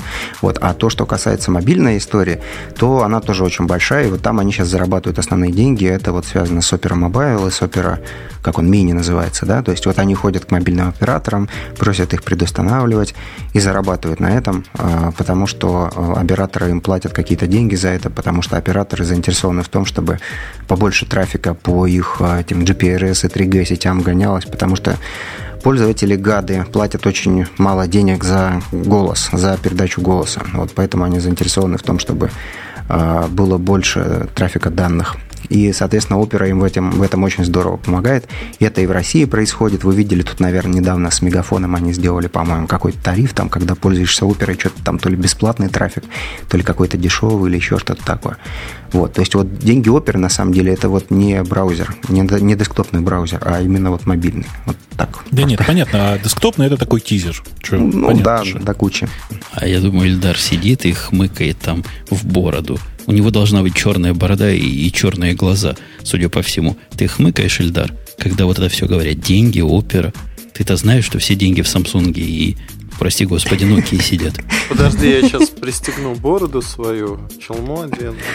Вот. Сам пристегнусь. Да. Я, я теперь в образе могу отвечать. А, нет, есть еще маленькие компании, такие как а, Sony Ericsson, Lai, LG, что-то еще. Подожди, ты говорил как-то несколько выпусков назад, что Sony Ericsson это неправильное вложение. И телефон, который нам бесплатно достался, надо выбросить. Я сам помню. То не, вложение это неправильно, но если мы говорим о тех, кого надо любить, э, и можно любить, почему нет? Рынок небольшой. Меня, конечно. Слушайте, у нас тут тем есть несколько еще, но я не знаю, пойдут ли они в этой компании. Например, побочные эффекты распараллеливания, я думаю, стоит перенести на следующий выпуск, потому что ну, вряд ли. Как хотите. А что, ты готов поговорить о побочных эффектах? Как хотите. А мы готовились. То есть, и, нет, Женя, это правда стоит перенести, мне кажется. Изучили все. Что, а вот Яндекса, да. собственно, вирусная технология появилась. Я с самого начала закинул этот тизер. Как вы до жизни такой дошли? И, собственно, как известно, те, кто пишут антивирус, это те же самые, кто пишут вирусы. Это просто догмат. Ты знаешь, там, там все очень смешно, потому что, конечно же, люди э, читают совсем не то, что написано. Это классическая история. Значит, сначала маленькая предыстория. Буквально сегодня, буквально несколько часов назад сижу я в э, одном из забавных э, кафе на Курской вдруг подходит значит, молодой человек с девушкой и честно говорит, что он э, слушает радио Ти, а вообще он работает в компании ESET и тоже делает свой подкаст. Э, но дело-то не в этом. Он в какой-то момент тоже заикнулся и говорит, ну вы, конечно, там бомбу взорвали, у нас тут, говорит, все пиарщики прибежали с круглыми глазами, Яндекс отказался от антивирусов, в, то есть написал свой антивирус. Э, на самом деле все немножко не так. Это не антивирус, это, собственно, антивирусная технология. То есть на самом-то деле это просто... Эм, давай скажем так, это технология поведенческого анализа, которая позволяет детектить некоторые э, новые завирусованные страницы, которые не детектят нормальные антивирусы. Правильно говорить вот так. Так, так, так, подожди, папа, ты с кем разговаривал? Да. Технология повед... А что, мне понравилось. поведенческого анализа. Меня сразу тя- тянется к Маузеру, когда я вот такое слышу. Вы, вы собственно, о чем? Эм, Если очень коротко, мы следим за тем, как работает... Точнее, мы следим за тем, что делает пользователь на сайте, э, какая информация скачивается пользователю при заходе на сайт, то есть, грубо говоря, какие файлики скачивают, скачиваются ли случайно пользователям в, в файлики при заходе на сайт. Э, Мы следим за тем, не редиректит ли пользователя с этого сайта на какой-то другой, ну и так далее. То есть методика на самом деле очень То есть простая. вы не поведение Что такое- что пользователя отслеживаете, а поведение того, куда Нет, он конечно. ходит. Поведение сайта, по большому счету. А тут страшно звучит за пользователем. Нам, нам хватит того, что за нами Google следит. Еще и Яндекс будет следить. Так, значит, забудьте, за вами следит, следят все. За вами следит Microsoft с Internet Explorer. Э, ну и, понятно, Мока с э, Firefox. Я уже мол- молчу про Google с его хромом. За вами следит э, в российском сегменте сети Live Internet. За вами следит э, тот же самый Google с его счетчиками AdSense или там Яндекс с его счетчиками метрикой. За вами следят все просто. Все, все, все что можно придумать, все за вами следит. Ну вот не надо вот этих обобщений. Не за всеми за нами следит Internet Explorer. Только за некоторыми из нас. Петя, за тобой он еще следит? Ну, конечно. А я чего? думал, за тобой только Safari теперь Да. следит. Ты чего? На, на его Макаси, на его Макаси Internet Explorer прекрасно работает. У меня после работы в Microsoft остался ящик значков с логотипом Internet Explorer. по-моему, неутвержденных э, маркетингом, если я ничего не путаю. А, Сейчас я попалил, кажется, Петю. Так вот. Так вот, собственно говоря... А вы живете э, вместе просто? Э, Нет, мы живем по отдельности, хотя встречаемся. Так вот, э, дайте- дайте я все-таки выскажу свою глубокую мысль. Дело в том, что я не знаю, как у вас там в Америке, а у нас в Советской России, что называется, Google следит за тобой. От этого никуда не денешься. Привыкните к тому, что на самом деле, так как на большинстве сайтов в интернете, ну не на большинстве, хорошо, на половине примерно сайтов в интернете установлены э, те самые контекстные блоки э, Google AdWords или там AdSense, у кого как, в зависимости от, что называется. Так вот, все ваши переходы Google прекрасно знает. Каждый раз, когда вы заходите на сайт с Google AdSense, Google прекрасно узнает, что это ты пользователь такой-то, живущий по такому-то адресу, а по такому-то адресу он точно знает, потому что ты на Пикассу загрузил фотку со своими GPS-координатами. А, точно знает приблизительный твой уровень дохода и всякое такое. А мы, мы им еще жизнь упрощаем, прописываем 8888 куда надо. Да-да, это, это, вы, это вы упрощаете, а я нет. А ты пишешь 8844. Да, я понял. Я пишу 4222. Это кто? Но это просто такие открытые DNS-сервера, э, которые тоже собирают информацию, естественно. Так вот, собственно, используя вот примерно такие технологии, то есть, конечно же, это по большому счету технология так или иначе слежки. Именно так или иначе, имейте в виду. То есть ни за кем конкретно в данном, в данный теку- текущий момент я не слежу, хотя было бы, наверное, интересно. Ну и все, собственно говоря. И это, такой, это такая аналитика, которая позволяет э, обнаруживать э, те, ну давайте скажем, вредоносные программы, которые антивирусы еще не знают. Естественно, большая часть этой информации сливается антивирусным компаниям в том числе, э, и, но при этом мы как бы первые оказываемся в... Первые, первыми узнаем о том, что происходит. Про историю с ты знаешь, нет? Говорят, да. Говорят, Яндекс заразил ООН, я читал. Да, это была отдельная замечательная история. Сразу после того, как мы его выкатили, люди там обнаружили, что Яндекс не дает перейти на сайт ООН и предупреждает, что там вирус. Э, Тут же, мне понравилась реакция гиков. Все гики вокруг тут же закричали, а, а, Яндекс не дает перейти на сайт ООН, гады, сволочи, уроды, научитесь нормально программы писать. Что вы думаете? Естественно, выяснилось, что на, на сайте ООН действительно оказался вирус. Ну, то есть там классическая история, там оказался e-frame, который ведет на страницу, на которой расположен вирус.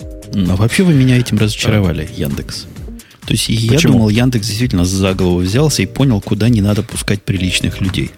И начали, На сайт начали с ООНа, потому что туда приличные люди ходить не должны. Организация такая. А оказывается, нет. Оказывается, вирус, видимо, был в самом деле. Э, вирус действительно был в самом деле, и ну, тут вот многие у нас в чатике намекают, что он это вирус сам по себе. Э, я не знаю, как, как там, в общем, произошло, произошел, так сказать, детект, потому что я не очень за этим процессом следил, можно спросить у ответственных лиц, так сказать. Но сам факт, что действительно на сайте ООН обнаружился вирус, который, про который раньше никто не знал, вот он как бы есть такой факт есть, учитывайте. Если что, я думаю, этот вирус использовался, чтобы он за вами следил. Слушайте, у нас есть жирная тема, которую я даже не знаю, кто по, не покроет. Покроем-то мы все. А кто защитит честь Microsoft в этот раз? И, Ильдар, только на тебя вся ну, надежда. давай потому я что буду Петя, дьявола. Петя будет молчать. У Microsoft чего-то со статистикой не так. То есть статистика у них какая-то не прямолинейно распределенная какое-то гауссовское распределение статистики выбора браузеров получилось. Как так вышло? Почему? Кто? Маринка, расскажи, о чем, собственно, я тут лопачу. Э, дело в том, что всем уже известно, мы это уже разговаривали, э, об этом разговаривали в прошлых выпусках э, радиотов, что с 1 марта Windows должны предлагать пользователям стран Евросоюза окошко выбора альтернативного браузера. То есть там 12 браузеров должно быть. И, естественно, это все запустилось 1 марта. И дело в том, что подсчитали, что банально те 7 браузеров, которые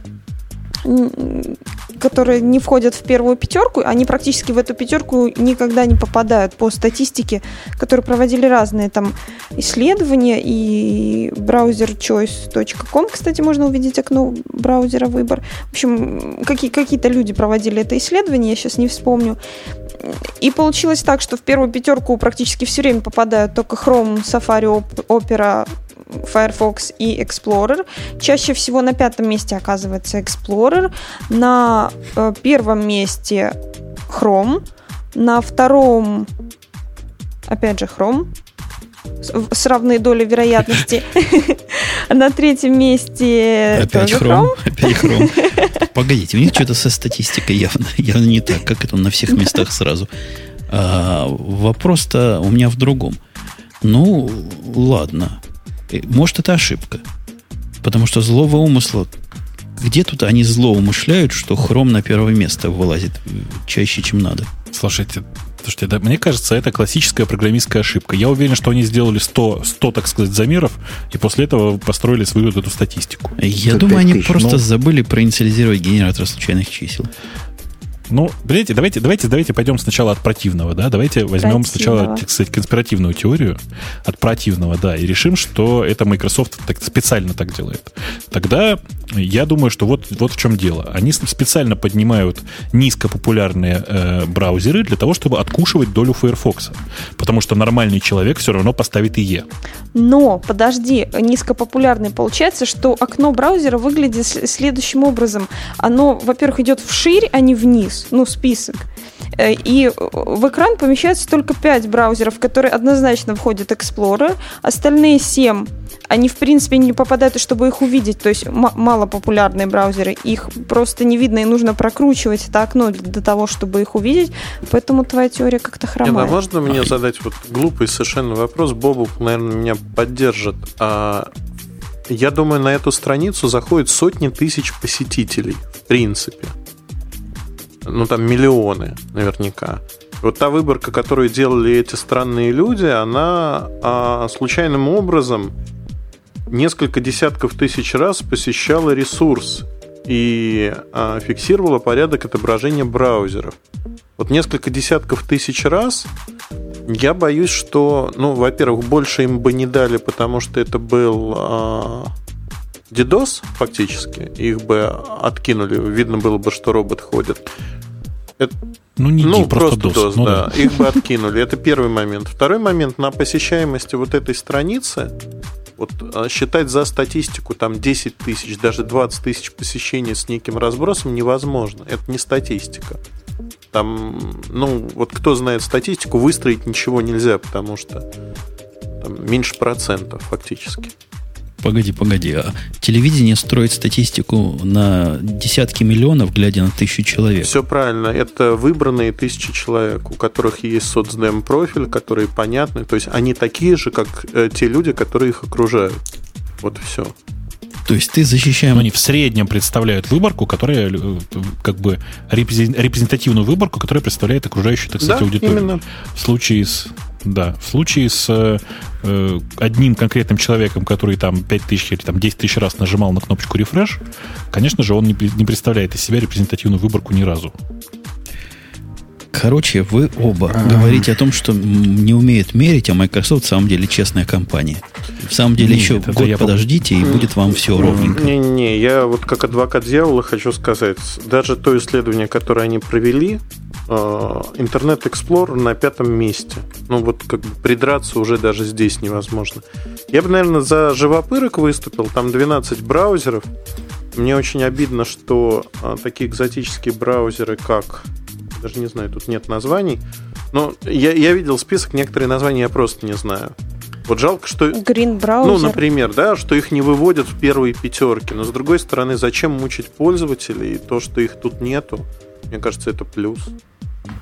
Подождите, подождите секундочку, я просто заметила сейчас такую вещь. Я в чате кинула ссылку на вот этот вот браузер choice.eu. И там каждый раз, когда обновляешь страничку, сначала на первом месте появляется Internet Explorer 8, а потом как-то страничка обновляется, и он перескакивает на другую позицию. То есть практически все время он показывается сначала на первом месте, а потом перескакивает. Это что вообще такое? Ну, а кто бы хотел... Ты бы хотела, чтобы там прыгал к миллион туда появлялся? Или, прости господи, флок. Не, по-моему, правильно они выбрали. Я бы еще из этого списка оперу убрал бы. Ну, поставили оперу. Надо было... Что это ты оперу-то убрал бы? Ну, а что? К миллиона убрать и оперу убрать, они, в моем понимании, одинаково. Хотя нет, там есть, Ильдар прав, гораздо более крутые браузеры. Например, Sleepnir. Я первый раз такое слово слышу. Или Green браузер. Наверное, очень мало электроэнергии потребляет. Точно, Green Web браузер. Слушайте. У него там все черным, наверное, и, и, и очень редко белые элементы встречаются. Надо поставить.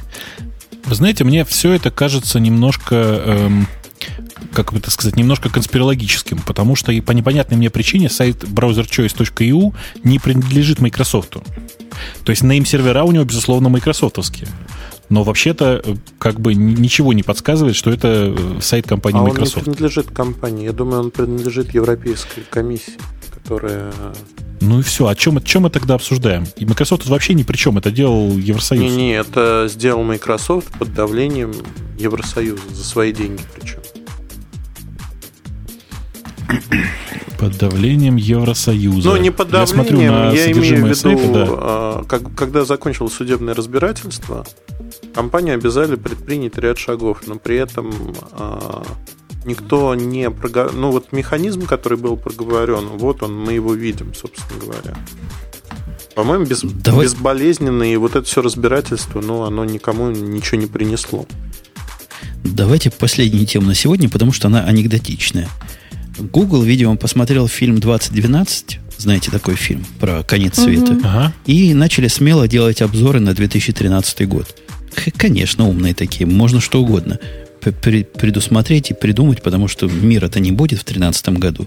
И, конечно, десктопные PC будут релевантны через три года. Я с ним полностью согласен. Нам не для десктопных Нет. PC будет эти маленькое отступление в сторону, пока мы не начали обсуждать эту тему. Э, ты просто не в курсе. Дело в том, что индейцы, какие-то вот наследники индейцев майя, подали уже в суд на э, кучу компаний, которые, значит, промотировали этот 2012 э, год в качестве конца света, на тему того, что вообще вы неправильно читаете календарь майя, а там написано, что в 2012 году человечество ждет новый пик процветания, то есть новый, новый подъем, так сказать. Так что имей в виду, общем, а церковь тоже подала... Засудят. Ты знаешь, да, что церковь, которая в Рио-де-Жанейро подала на 2012 год фильм, э, иск по поводу того, что изображение статуи Иисуса Христа, вот этой большой, ревской, это нельзя показывать без особого разрешения, даже если вы ее сами смоделировали. Ну вот, а вы говорите мультитач. Короче говоря, Google утверждает, что через три года не будет ни телевидения, нет, не будет ни кино, не будет ни театра, все заменят телевидение. Так было сказано в источниках. Ну, как-то так, да. И будет что? Один онлайн будет, если десктопные PC нерелевантны. На чем мы все будем? На телефончиках, которые сидят в онлайне, на Apple iPad, на вот этом гнусном слове, и на прочих таких решениях, которые как бы не до компьютера. А что мелочиться-то? Давайте сразу в мозг проецировать. Боятся. Нет, нет. Через три года. Я, я предлагал, когда я в прошлый раз к вам приходил, я предлагал, может быть, вы прослушали, но моя, значит, э, прекрасная идея, надо ее запатентовать, кстати, тоже, звучит так, что должен быть экран, вот, и должно быть три кнопки. Веселый смайлик, грустный смайлик и заплатить. Вот этого достаточно. Не, ну это известная история, да. Вот про тебя уже даже тебя уже даже в Твиттере цитировали. Представляешь, Да. в самом Твиттере. Один из 183 тысяч человек. Но мне тут, кстати, Так вот. один большой интернет-бизнесмен сказал, что э, заплатить э, кнопку делать не обязательно. Надо, чтобы при нажатии на смайлик сразу платилось. На любой, да? На веселый или на грустный, без Конечно, разницы. конечно. Да, я думаю, что все, все гораздо проще, и можно ввести помесячную оплату вне зависимости от того, нажал ты или нет. Давайте пойдем дальше. Э, И вообще с- налогов брать, если Они вообще пошло. о чем если- говорят-то, вот эти Да. ребята? Я не понимаю, о чем они говорят.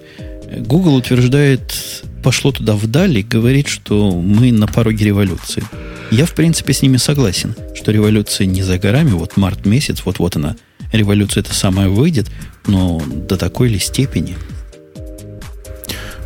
Я думаю, что насчет трех лет они очень сильно ошибаются, потому что вообще смерть э, десктопных PC э, обещают нам с 90 какого... Ой, я уже не очень помню, с 92-го, что ли, года. В общем, NetPC была самая известная смерть Да. PC. да, от да, да, компании, да, да, да. которая больше не существует. Э, И это обещают, в принципе, каждый раз, когда изобретают какую-нибудь новую шнягу. Э, Популярные, в смысле, э, массовые ноутбуки, все, скоро смерть PC. Интернет в телевизоре, все, скоро смерть PC.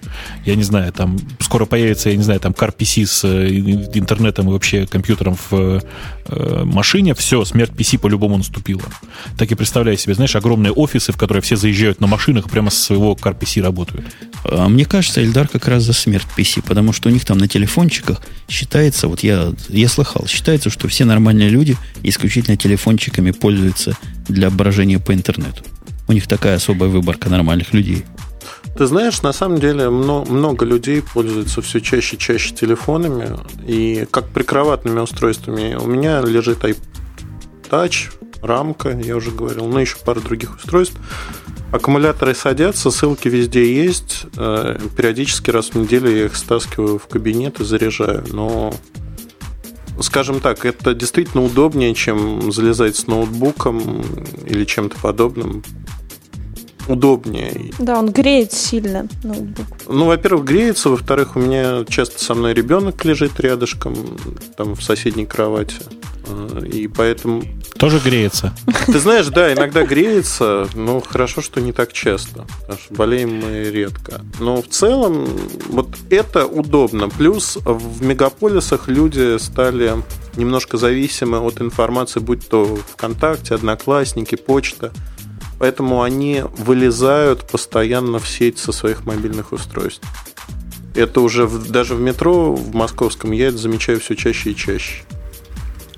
А я тоже недавно вот присоединился к числу вот этих, о которых ты говоришь, Эльдар, пользователей мобильных устройств.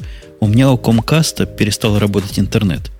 И в доме не оказалось интернета вообще, и вместо того, чтобы идти в автомобиль за 3G карточкой, думаю, я запущу сейчас iPhone и все посмотрю. Кошмар какой-то. То есть после нормального устройства айфоном, конечно, можно попользоваться, чтобы телефон найти саппорта, который чинит настоящий интернет. Но жить бы в этом даже короткое время я не смог. Ой, мне кажется, ты знаешь, мы так э, хорошо покрыли все наши замечательные темы, что, по-моему, пора заканчивать. Как говорится, пора сворачиваться. Я согласен, и я думаю, стоит немножко сказать про темы наших слушателей, потому что они старались, писали, читали. Я, собственно, на это и намекал. Я пытаюсь Первое. открыть хром, а ты, Маринка, пока расскажи. А я, я уже открыла, да, первая тема от PushOk о том, что Джобс объ- объявляет войну HTC, но мы ее уже обсудили в самом начале. Яромакс нам рассказывает про то, что Intel продемонстрировала 48-ядерный процессор. Вот, сейчас я пытаюсь найти эту новость. Это прототип. Я, я так понимаю, что это на Цебите, на этой выставке.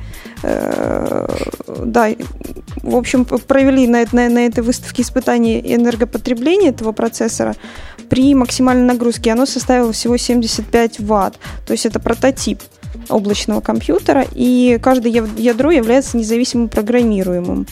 И также в процессоре реализована эффективная система, как я уже говорила, энергопотребления. Ну и, собственно, пока все по информации об этом процессоре. К сожалению, представители корпорации не, не назвали даже предположительную дату возможного коммерческого производства 48-ядерного этого процессора. Слушай, подожди, подожди, я тебя остановлю. Я только что странное заметил. Я запустил Chrome. Зашел в Chrome на сайте к radio.t-com. И вы знаете, чего оно теперь пишет?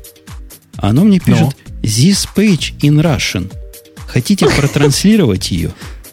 А, да, как он меня достал этим одно время. Я потом как-то смог убить это. Это что, новая фича такая в хроме, видимо, появилась. Он умеет теперь что угодно, куда угодно транслировать. Да, ты попробуй переведи, знаешь, я давно так не ржал. Смеемся на наших темах. Э, давай, Маринка, дальше, что там у нас хорошего? А, кстати, по поводу, по, по поводу ядер. Да. По поводу ядер, да, еще у меня есть э, сопутствующая информация. Они собираются, я где-то читал, 8-ядерные бытовые процессоры выпускать у Intel, да? Какой-то новый процессор вроде вышел, следом за AMD. Слушай, да. я не понимаю, зачем они, куда они гонятся? Вот что такое 8? А зачем а, 8? Так, Надо 5. Так не, раньше же, 5 понимаешь, красиво, ну. Раньше, раньше они могли э, все там, вот, сам совершенствовать технологию производства и эти все там нанометры уменьшать и Э, гигагерцы раскручивать. И теперь все, конец, значит, закон Мура ставится под э, вопрос, вот, поэтому им надо побольше ядер. И, а я тут недавно ходил на презентацию Intel, и я понял, что они очень боятся того, что они ничего не смогут сказать о том, что нового у них появляется, да? То есть, ну, конечно. Да, а, а, они, они уже такое там находят, то есть вот они показывают какой-то энкодинг HD-видео. Кто из вас кодил HD-видео, кстати? У меня такое ощущение, что мы с тобой были на одной и той же презентации. Не, знаешь, ну тебя, тебя там не было, но мне кажется, они просто на всех одно и то же рассказывают, и причем много лет. То есть они повторяются, потому что ничего нового особенно не изобретешь. Мне очень понравилось про 75 ватт. Я кодил HD-видео. И должен ну, да, сказать, вот я сразу про тебя подумал, да. И должен сказать, что время кодировки все еще меньше, чем время аплодинга на YouTube. Ну, вот. Хорошо, да. Ну, Намек понятен.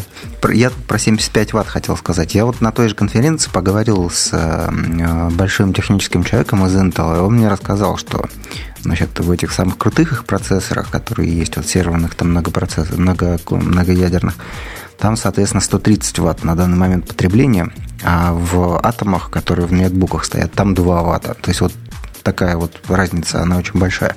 А тут получается 48 ядер и 75 ватт. То есть это они очень как-то очень хорошо поработали, это получается, что-то очень такое да, они очень сделали. хорошо поработали, и вообще экономия электроэнергии это очень-очень богатая тема, потому что сейчас, ну, так как на корпусах экономить уже не очень получается, то давайте хотя бы на электроэнергии сэкономим. Потом еще снова пойдет очередная война про экономию э, обогрева, в смысле про понижение нагреть, нагрева, господи, процессоров. Э, примерно такие дела. То ну, есть вообще Intel, конечно, движется вперед, просто движется в очень странном направлении. Ну, надо ну, вот. как-то двигаться. Конечно, надо продавать процессор вот новый. Именно. Опять же, то, тот же Яромак сообщает нам э, забавную очень новость о том, что Microsoft попросила не нажимать кнопку F1 при пользователе Windows XP. Э, связано это с тем, что обнаружила в, у, уязвимость, которая позволяет э, запустить код при попытке вызова помощи. То есть э, злоумышленники, вредноносники создают особый файл, у которого расширение HLP, HLP, и выводят окно с просьбой, собственно, прочесть эту справку, и, и запускается код вот вредноносный этот, вредоносный. И, э, вредноносный. Э, вредноносный. И заражение грозит пользователям XP, у которых сервис пак 2 и 3, и также Windows 2000 2000 сервис пак 4 и нескольким версиям Windows Server 2003. Vista и семерки это не грозит. И также в этой новости сказано забавно, что Следующий плановый апдейт выйдет 9 э, марта, и до тех пор специалисты по безопасности не советуют использовать Internet Explorer, а просят использовать какой-то другой браузер. Вот я бы, наверное, ну, сказала, Петя, прокомментируй, но я, я всегда рад, на самом деле, если что-то за Microsoft надо сказать, я могу, оговорившись как-нибудь, что я к ним отношения не имею. Вот. Ну, вот, то есть, э, если появляются какие-то уязвимости, единственным средством борьбы с которыми, или там желаемым средством борьбы с которыми необходимо, ну, в настоящий момент являются именно такие, то почему бы и нет? Главное, чтобы пользователи были довольны, да, чтобы они э, любили э, операционную систему, какой, которой пользуются, и в следующий раз тоже за нее денег заплатили. Поэтому, в общем, если ты им э, даешь средства немедленно избавиться от проблем, то почему бы, в общем, так не делать и не ну, пользоваться не знаю, этим вот, средством. Вот, вот я обычная домохозяйка, и, например, и у меня нет другого браузера, кроме Explorer, и я, в принципе, могу себе не представлять, как поставить другой, и тут мне говорят пользоваться другим, я вообще выключу компьютер и убегу от него подальше, чтобы, да, да, да, да. не случилось. И ну, правильно ну да. Еще хочу спросить, когда ты последний раз F1 нажимала? Я, ну, у меня как бы нету Windows, поэтому... Нету такой кнопки на наших маковских клавиатурах. Нет, я вижу есть. Поэтому, когда, когда я предлагаю выйти из Internet Explorer, она в панике убегает. Я понимаю, потому что не знает, где Слушайте, а тут тема такая с минус четырьмя плюсами. Замечательная, как-то только добавилась. Оказывается, вышел Mercurial 1.5, пока мы с вами разговаривали разговор. И там есть Ничего замечательная себе. функция минус B добавилась для клона. Бобук, рад ли ты этому? Минус B-то что делает? Минус B позволяет заклонировать конкретный бранч. А, понял. Клон, клон в смысле конкретного бранча. Ну, это прикольно, конечно, хотя мне кажется, что гораздо правильнее было обсудить, например, эм, поздравление девочек с 8 марта. А, есть там такая тема? Да. Давай. Как Набрала 14 голосов. Да. Ну, обсуждай, раз это было поместнее. Поздравлять ну, или не поздравлять? Я считаю, гика-девочку с 8 марта нужно поздравлять так, как обычно. Дорогие женщины, поздравляю вас. И, да, кстати, девочки и бабушки, поздравляю вас с 8 марта. Э, желаю счастья, здоровья, творческих и всяческих узбеков. Э, и всего такого. Ваш Винни-Пух. Всего такого. И я думаю, вся мужская часть присоединяется к этому. И я думаю, сегодня мы даже не станем обсуждать тему, какой пол лучше. Потому что сегодня понятно, какой пол лучше, а завтра Паркет. видно будет. Хорошо. Э, всем пока. Я надеюсь, что мы с вами на следующей неделе обязательно услышимся. И вообще, как-то чуть не сказал, держите руки над одеялом. Подожди, мне Эльдар не поздравил поздравьте, еще. Поздрав... Поздравьте всех девушек, пожалуйста. Да, поздравляем, поздравляем. Я, я всех хочу поздравить. Маринка, я после шоу отдельно поздравлю. Можно? Хорошо, Черт, жалко, что я пропущу. Я тебя запишу, да. я передам тебе. Я послушаю. Да. Мы действительно на этом завершаем наши разрешенные речи, потому что по два часа времени, и Бобук собирается куда-то слинять. Был, кроме этого самого Бобука, была, конечно, Маринка. Был у нас гость дорогой Эльдар, непонятного национальности, еще менее непонятного вероисповедания. Был Петя, с которым тоже мало чего понятно, но тем не менее мы их всех рады видеть всегда, везде и часто. Пока. Пока. Пока. Спасибо, пока. Пока, пока счастливо.